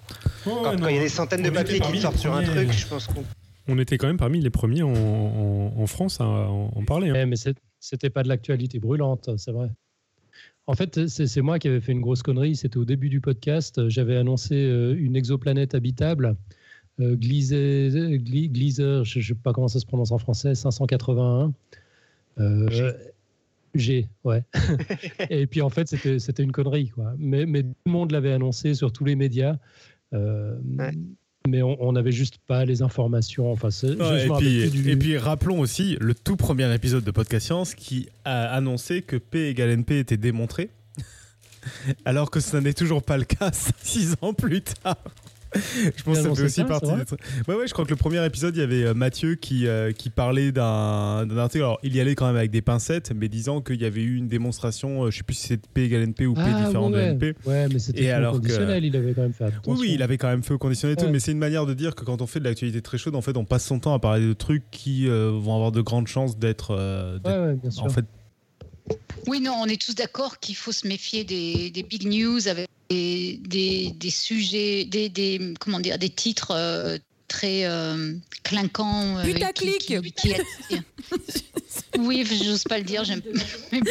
C'est le seul mot d'internet que je connais. Les titres putaclic. voilà, voilà, tu l'as dit, Claire. Donc, non, l'idée, c'est effectivement d'éviter. Oui. Alors, sur l'épisode de la narration libre, donc, euh, dans lequel Tup avait invité euh, Fibre Tigre. On a euh, Monkey 3D, qui dit jolie illustration de Day of the Tentacle, un de mes jeux préférés. Et on a aussi également reçu un commentaire d'Itineris. Bonjour et merci pour ce nouvel épisode. Concernant les jeux vidéo très restrictifs, le pire exemple est sans doute Dragon's Lair, puisque la seule façon d'avancer est d'effectuer la bonne action au bon moment Sinon, c'est le game over. Et je vous conseille d'ailleurs de regarder dans l'épisode 1 de Stranger Things 2, euh, justement, les, petits gamins de, euh, en train de jouer à Dragon's Lair, jeu auquel j'ai joué en arcade et où j'ai dépensé des, millions d'euros peut-être. Et si vous savez pas ce qu'est Dragon's Lair, je vous conseille de regarder Le Joueur du Grenier qui a fait un épisode là-dessus et qui explique très très bien à quel point ce jeu est insupportable. Mais très très beau. Et donc, pour les autres euh, qui ne savaient pas ce que c'est que Day of the Tentacle, c'était justement euh, mentionné par euh, Johan au moment où il parlait avec Fibrotic. C'était un jeu de LucasArts dans lequel il y avait trois lignes temporelles qui se croisaient et donc trois lignes narratives qui permettaient un petit peu d'avoir un, jeu bizarre. Voilà. On enchaîne sur l'épisode avec Jean-Philippe Usan. Donc un message de, un message de Gilles Das qui nous écrit sur l'épisode de Jean-Philippe Usan. Voilà, euh, qui nous explique que donc Monsieur Usan est tout simplement stratosphérique. Vivement une émission sur le financement de la science et l'organisation du monde de la recherche. Si vous pouviez faire un gros chapitre sur les histoires des publications, n'étant pas chercheur, je n'ai jamais rien compris à ce système. Euh, j'avoue que c'est une super bonne idée. Oui. Oui, absolument. Euh, c'est un bon sujet parce que c'est bon ceux qui connaissent pas effectivement c'est toujours intéressant et bah je sais pas parce qu'après justement c'est c'est bah, en fait c'est juste que c'est hyper compliqué hein, ne serait-ce que les financements en France pour avoir bossé dessus pour le taf il y a pas très longtemps euh, c'est euh, c'est compliqué à comprendre. Oui, oui, non, mais justement, et, puis, montrer les faiblesses, montrer les faiblesses euh, pourquoi on est arrivé là et, quels sont les problèmes? Parce que plus ça va, plus on parle des problèmes, mais euh, on n'est pas arrivé là par hasard non plus, effectivement. Donc il y a une histoire qui est vraiment très intéressante, effectivement. Euh, on continue sur les retours d'émission. On fait un clin d'œil à Charles qui nous a envoyé un long mail super sympa qu'il a pris la peine d'écrire depuis son iPhone. Il en profite euh, notamment, grosse pub pour iPhone totalement gratuite, il en profite notamment pour revenir sur la chronique de Robin euh, qui décidément suscite pas mal de réflexions. Bah, c'est cool parce que c'est ce que voulait Robin, donc c'est très très bien. Robin, c'est le top. Et voilà sur les quelques retours d'émission. On en a eu plein d'autres. On vous invite à aller voir les, commentaires. On on a juste sélectionné quelques-uns. Et, voilà, on passe au, pitch de la semaine prochaine. Donc euh, la semaine prochaine, on va parler avec un grand artisan de l'astronomie. Donc c'est Julien qui vient de débarquer. Euh, il vient de commencer un boulot dans l'institut où je travaille à Baltimore euh, pour développer les instruments du futur télescope spatial JWST. Mais en fait, on va surtout le recevoir pour parler de son expérience. Donc pendant huit ans, il a travaillé au Very Large Telescope, donc qui est un télescope européen. C'est un des plus grands télescopes au monde. C'est un ensemble de quatre télescopes euh, principaux de 8 mètres chacun et quatre télescopes auxiliaires de 1,8 mètres chacun. Et euh, donc ces huit, ces huit télescopes sont tous situés dans le désert d'Atacama au nord du Chili à une altitude de 2635 mètres. Et donc pendant huit ans, en plus de sa recherche en astronomie, il a travaillé euh, jour et nuit à faire fonctionner cette énorme installation et ces douze instruments pour que euh, les chercheurs du monde entier puissent obtenir leurs données tranquillement en restant assis à leur bureau à l'autre bout de la planète. Julien, donc ce que disait Johan, c'est que Julien a travaillé jour et nuit littéralement pour faire fonctionner cette énorme installation et ces 12 instruments pour que les chercheurs du monde entier puissent obtenir des données tranquillement en restant assis depuis leur bureau à l'autre bout de la planète. Et donc Johan va l'interviewer la semaine prochaine pour comprendre bah, quels sont les moyens et les défis de l'astronomie moderne. Donc euh, ça s'annonce un épisode extrêmement euh, passionnant. Euh, voilà. Pour le Very Large Telescope. Donc c'est l'étape avant le Super Very Large Telescope et le Extremely Infinite Telescope ou je sais plus quoi. Il y avait CD qui avait fait une image pour se foutre de la gueule de tout ça. Non, je pense que ça va être vraiment intéressant parce que moi j'ai regardé un petit peu la biographie aussi de, Julien Girard et c'est vrai que c'est, il a l'air d'être passionnant. Il a fait énormément de choses. Euh, je pense que vraiment ça va être, ça va être du haut vol hein, dans tous les sens du terme. Euh, donc oui, j'espère que vous pourrez nous joindre la semaine prochaine. On passe à la côte. Allons-y. Donc la citation est une excellente citation de Boris Vian. C'est moi qui viens de la dénicher sur le grand internet mondial, je suis très fière. Tu veux la faire ou je la fais euh, Comme tu préfères. Alors c'est parti, j'adore Boris Vian. Les mots et l'épée ont ceci en commun que ce sont des volumes d'air qui sortent des extrémités du tube digestif. Dédicace à Robin qui pourra dire que ça sort des deux extrémités du tube digestif. Écoute, j'ai trouvé que c'était c'était une citation adaptée pour le pour lancer le quiz. J'en profite pour dire que j'ai supprimé un passage de ma de, ma chronique euh, de, de bière euh, de, de l'émission radio dessinée sur la bière dans lequel je n'ai pas parlé des fameux paix de pénis qui sont peu connus qui sont possibles. Merci Pierre, tu nous en parleras à la réponse au quiz. Hein. Moi je pensais que tu allais parler des gens qui étaient sexuellement euh, excités par l'odeur des pets de leur partenaire, je suis déçu. donc, comme tu aimes te piéger, question subsidiaire, est-ce que les mouches ont des pets de pénis? Non, donc les pénis pètent, mais on sait toujours pas pour les mouches, c'est ça? Oui, c'est exactement. Très bien. Merci. Alors, euh, je sais, en fait, c'est pas, c'est pas improbable parce que Les drosophiles ont ça de fascinant, c'est que la plupart des drosophiles ont des spermatozoïdes avec de très très très très longs flagelles. Pourquoi ont-ils de très très longs flagelles? Parce que généralement. Pourquoi en regardant Elodie, c'est très malsain. Les mâles drosophiles veulent boucher les entrées de, la femelle avec des paquets de sperme comme ça. Donc ils, font, ils fournissent deux ou trois spermatozoïdes qui ressemblent à des sortes de grosses boulettes. Et hop, elle ferme comme ça l'entrée. Donc il y en a un qui va féconder la femelle et le reste qui va bloquer toute entrée de futurs spermatozoïdes de, euh, de, de drosophiles euh, rivales. Et continue de me regarder, j'ai un peu peur. Ce, qui, ouvre la perspective que en sortant, est-ce que ces drosophiles, ces, ces, ces, spermatozoïdes géants font un, bruit de, paix? Oui, mais du coup. Merci. Mais du coup, ça serait pas un pet de pénis? Pourquoi? Ça sort de quoi? Bah, attends de leur organe ça bouge Mais ça bouge la femelle là. Ah oui, ça veut dire que si la femelle relarguait. Oui. Est-ce que ça ferait un quiff? Voilà, on est bien d'accord. Très bien. On va peut-être passer au Patreon là. avant, il y a le prochain quiz. On rappelle le prochain quiz la mouche qui pète, info intox, et on veut vos retours et vos expériences pour le coup. Donc, euh, le Patreon. Euh, donc, euh, nous sommes encore sous la charge de vous quémander. Euh, donc c'est pour euh, préciser. Donc le Patreon, c'est un site internet qui permet de faire des, dons, de donner de l'argent euh, de manière mensuelle. Vous pouvez l'arrêter quand vous voulez. c'est, c'est la seule manière qu'on a de se financer. Podcast Science est fait de manière totalement bénévole par tous les membres et, les financements servent principalement ben, à payer les déplacements et le matériel de l'émission.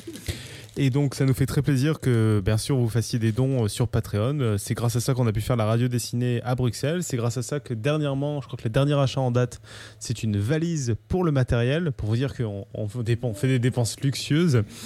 Et, euh, surtout, bah, aujourd'hui, par exemple, pour la première fois, je crois, on est cinq personnes avec un micro, alors d'habitude, on avait deux micros qu'on essayait de se partager de manière tant qu'on pouvait. Donc, voilà, pour essayer d'avoir un son de, meilleure qualité.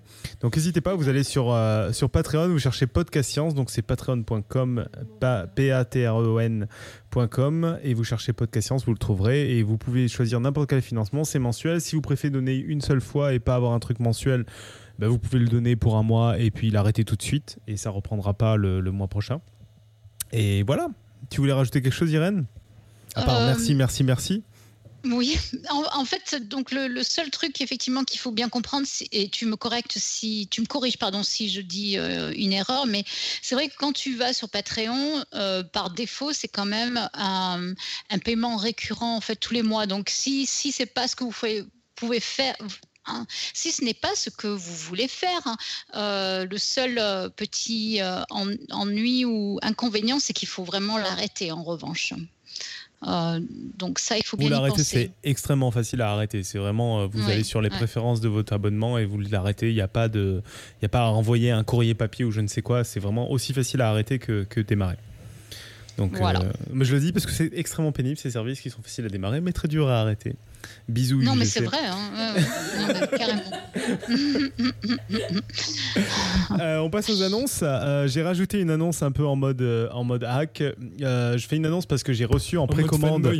En mode énorme fat boy, j'ai reçu en précommande le bouquin de Dirty Biology et de. C'est son frangin, c'est ça Ouais, Cola Grasset. Donc, qui, qui, a aussi une chaîne YouTube, qui ont fait une BD qui s'appelle La grande aventure du sexe. Comme vous vous attendez avec Léo, bah, ça parle de, de sexe et en particulier de pénis qui est une BD. J'ai commencé à la feuilleter au boulot, c'est très très drôle. Je suis pas vraiment friand en fait de BD scientifiques parce que très souvent je les trouve assez chiantes. Et là, je me suis vraiment marré. Vous remarquerez qu'il a bien dit, il a, quand même bien dit, j'ai commencé à la lire au boulot quand même. Oui, oui, oui. Je l'ai reçu au boulot. on a euh, noté. Mais c'est bien, c'est bien de faire cette, euh, ce, ce, petit, ce petit plug parce que en fait, ça nous permet aussi de dire que ça fait partie d'une collection qui est dirigée par euh, Boulet et dans lequel euh, il y a quelqu'un qui contribue euh, fréquemment à Podcast Science et qui a aussi publié dans cette même collection, la, collection je crois s'appelle Octopus et donc Héloïse et c'est Héloïse Chauchois ah, avec la fabrique du corps et qui est fantastique. Je l'ai pas encore regardé celui-là. C'est vrai qu'il avait l'air pas mal. Ah oui, oui, moi je l'ai vu, il a l'air vraiment super, oui. Donc voilà, il y a, pour l'instant, il y a trois BD qui sont sorties. Euh, celle de, de Léo, euh, L'aventure du sexe, celle de Florence Porcel, avec Erwan Surcouf, sur euh, un truc sur Mars, et enfin Héloïse Chauchois avec La fabrique du corps. Donc une belle collection en perspective. Quoi. Et donc, ouais, donc la BD de Biology, c'est totalement dans la lignée de ce qu'il a pu faire avec l'épisode des pénis et puis plus généralement sur le sexe, c'est-à-dire sur comment on pratique le sexe, sur principalement le monde animal. Le, dos du bouquin, si vous avez vraiment, si vous voulez vraiment avoir honte, moi je l'avais au boulot, c'était assez sympa. Euh, c'est une collection de, pénis dessinés de divers animaux, donc c'est parfait. Oh, je le veux. non mais voilà, c'est euh, et il y, a le pénis de Bruche, hein, ah, tu pourras le regarder. Oh, Gros fanboy, mais n'hésitez pas. Bah moi, je suis en train de lire une autre, euh, ouais, une autre, BD qui s'appelle Une histoire du sexe. Alors, je trouve que la coïncidence est magnifique. la fabrique du corps, euh, j'ai commencé, je l'ai feuilleté, ça avait l'air sympa, mais j'ai pas du tout lu pour le coup. Et, euh, et celui de Florence Purcell, j'ai pas du tout regardé. Si vous voulez savoir ma vie perso sur les bandes dessinées. on passe aux autres annonces, du coup je vais les faire parce qu'on a quelques problèmes d'internet de notre côté. Donc on a une annonce Fame Lab donc le concours de vulgarisation euh, scientifique FameLab, dont le Café des Sciences est partenaire cette année, a lancé une campagne de crowdfunding. Donc euh, FameLab, si vous vous souvenez pas, on a fait un épisode dessus où on, était en direct au FameLab et puis on retransmettait euh, la finale du FameLab. Donc c'est un concours où des gens peuvent venir faire une présentation scientifique de Alan, je sais pas si tu es encore dans le coin, mais c'est une minute trente, deux minutes, un truc comme ça? Bon, trois minutes, j'étais pas loin. Et euh, par contre, donc c'est aucun background euh, particulier, c'est juste ils font une présentation de 3 minutes sur les sciences. Euh, quand ils sont en finale, ils ont le droit à avoir des, des cours de communication scientifique, ce qui fait qu'il y a vraiment un niveau à la finale qui était assez impressionnant. On était très, très agréablement surpris la, dernière fois. Et donc ils remettent ça cette année, ils sont vraiment partenaires avec le Café des Sciences, et puis ils font une campagne de crowdfunding, donc on vous invite à aller financer, c'est sur KissKissBankBank. Euh, et vous cherchez FameLab, vous allez trouver, vous allez trouver ça. Sinon, on met le lien dans les notes de l'émission. Euh, voilà, voilà. Et la finale, c'était l'épisode 289, parce que bien sûr, je ne lis pas les notes d'émission, donc c'est un peu en bordel. Euh, au niveau du financement participatif, euh, c'est pour assurer l'organisation, donc c'est une étape assez cruciale. il est fort probable que l'émission 2018 soit annulée s'il n'y a pas ce financement initial. Il reste, il reste moins d'un mois maintenant pour réunir les 5000 euros nécessaires. Donc 5000 euros, c'est pas énorme, et si chacun donne un peu, ça, ça pourrait vraiment aider et on va être confiant normalement. On met toutes les chances de notre côté, ça devrait se faire. Et c'est pour ça, c'est pourquoi on vous invite à participer. Si vous pouvez, c'est à partir de 5 euros et ben, venez soutenir le projet sur KissKissBankBank pour le FameLab et pour qu'on soit de nouveau à assurer le live de la finale normalement, je pense, Alan. en fait, tu choisis toujours quand quelqu'un va te manger un truc pour donner la parole. Ah, t'as dit Claire, pardon. Alors, euh, donc du coup, je suis en train de finir ma fraise Tagada. Le Festival des idées du 14 au 18 novembre prochain le deuxième, la deuxième édition du Festival des idées Paris sur le thème de l'amour du risque. On vous en a déjà parlé la dernière fois. Le Festival des idées à Paris, c'est quoi? Alors, ça sera 5 jours, 50 événements mêlant science et culture sur une vingtaine de lieux à Paris et en Seine-Saint-Denis pour un festival décalé, corrosif et gratuit. Et tout ça afin de promouvoir et faciliter le dialogue entre les grands domaines universitaires des arts et des sciences. Alors au programme, vous avez des jeux débats, des spectacles scientifiques, des conférences décalées, des concerts, des escalades, théâtre, projections, ateliers, expos, escape game, visite de la ville, etc. Enfin, etc. quoi. Parmi nos nombreux invités, enfin leurs invités, euh, il y aura Alain Robert qui est le Spider-Man français, Eric M. Conway qui est historien des technologies et des sciences à la NASA, euh, ou encore, alors je crois que c'est euh, Irène, vous en avez parlé la dernière fois, c'est une artiste, c'est ça Irène, tu confirmes Oui, c'est ça. Orlan, voilà. Donc c'est. Alors vous pouvez retrouver le programme complet de cet événement Festival des idées ainsi que les liens de réservation sur euh, l'adresse festivaldesidées.paris. Et alors petite précision, comme c'est gratuit, les places elles sont limitées et on vous conseille de vous inscrire assez rapido pour avoir une place. Et je laisse peut-être Elodie euh, faire le troisième, euh, l'annonce en, jaune. Donc voilà, euh, l'annonce sur le troisième forum territorial de la culture scientifique qui aura lieu le 30 novembre 2017. Donc Topo participera avec Tania Louis de la chaîne YouTube Biologie tout compris à une table ronde lors de cet événement qui se tiendra à Clermont-Ferrand pour parler de YouTube et science et on se posera les questions suivantes. Quel est le processus de réalisation d'une vidéo sur YouTube? Comment les vidéastes s'assurent de la véracité de leurs propos YouTube comme moyen d'acquérir des connaissances, construction des savoirs. il y a un site euh, culturescientifiqueauvergne.fr. Voilà. Bon, après, on a une petite annonce. Donc, Topo, euh, euh, tu, topo, tu nous tiendras au courant quand même. Hein tu, tu ouais, en je, ferai, je, ferai, je vous ferai un petit topo. Oui, c'est ça. un petit topo. Tu veux nous faire un petit topo? Oh. Voilà. Euh, après, on a une petite annonce. Bon, et dernière annonce, du coup, euh, où Robin est en train de l'écrire en direct, donc je vais voir si je parle plus vite que lui. Le 17 novembre, on fait une émission en direct de l'Institut Henri Poincaré à propos de l'histoire extraordinaire des modèles mathématiques qui ornent sa bibliothèque. Donc l'Institut Henri Poincaré, c'est un peu la capitale des mathématiques dans le monde. C'est situé à Paris. Oui, je dis dans le monde, c'est sans doute pas vrai, mais bon, c'est à Paris, donc c'est en France, donc c'est dans le monde. C'est prestigieux quand même, c'est très prestigieux. Euh, mathématiques, histoire, art, histoire de l'art. Six intervenants ayant participé à l'écriture d'un livre sur le sujet viendront présenter ces objets de leur point de vue. Euh, et, donc voilà, donc ça s'annonce vraiment passionnant. Euh, vous aurez les gens de Podcast Science qui seront sur place en direct pour faire euh, une émission. Donc, donc on va. Est-ce que alors ce que je ne sais pas, c'est est-ce qu'on va diffuser en même temps Il va y avoir un live On va tâcher d'avoir un live comme d'habitude, mais comme d'habitude, il y aura sans doute pas grand monde de live. Par contre, il y aura sans doute la possibilité de venir en direct pour, euh, que ce soit bien clair. Donc c'est une c'est un, c'est une soirée qui va se passer à l'IHP où, où, les gens sont conviés, mais il faut quand même s'inscrire, je crois. Et euh, nous, on va essayer de le diffuser en en live.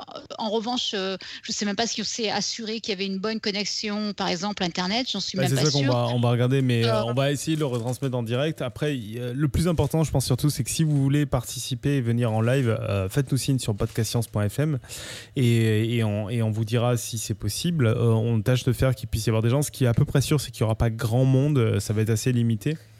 voilà. Et pour la retransmission en direct, on non, non, mais inscrivez-vous, parce qu'à mon avis, ça va être super, ça va être super intéressant.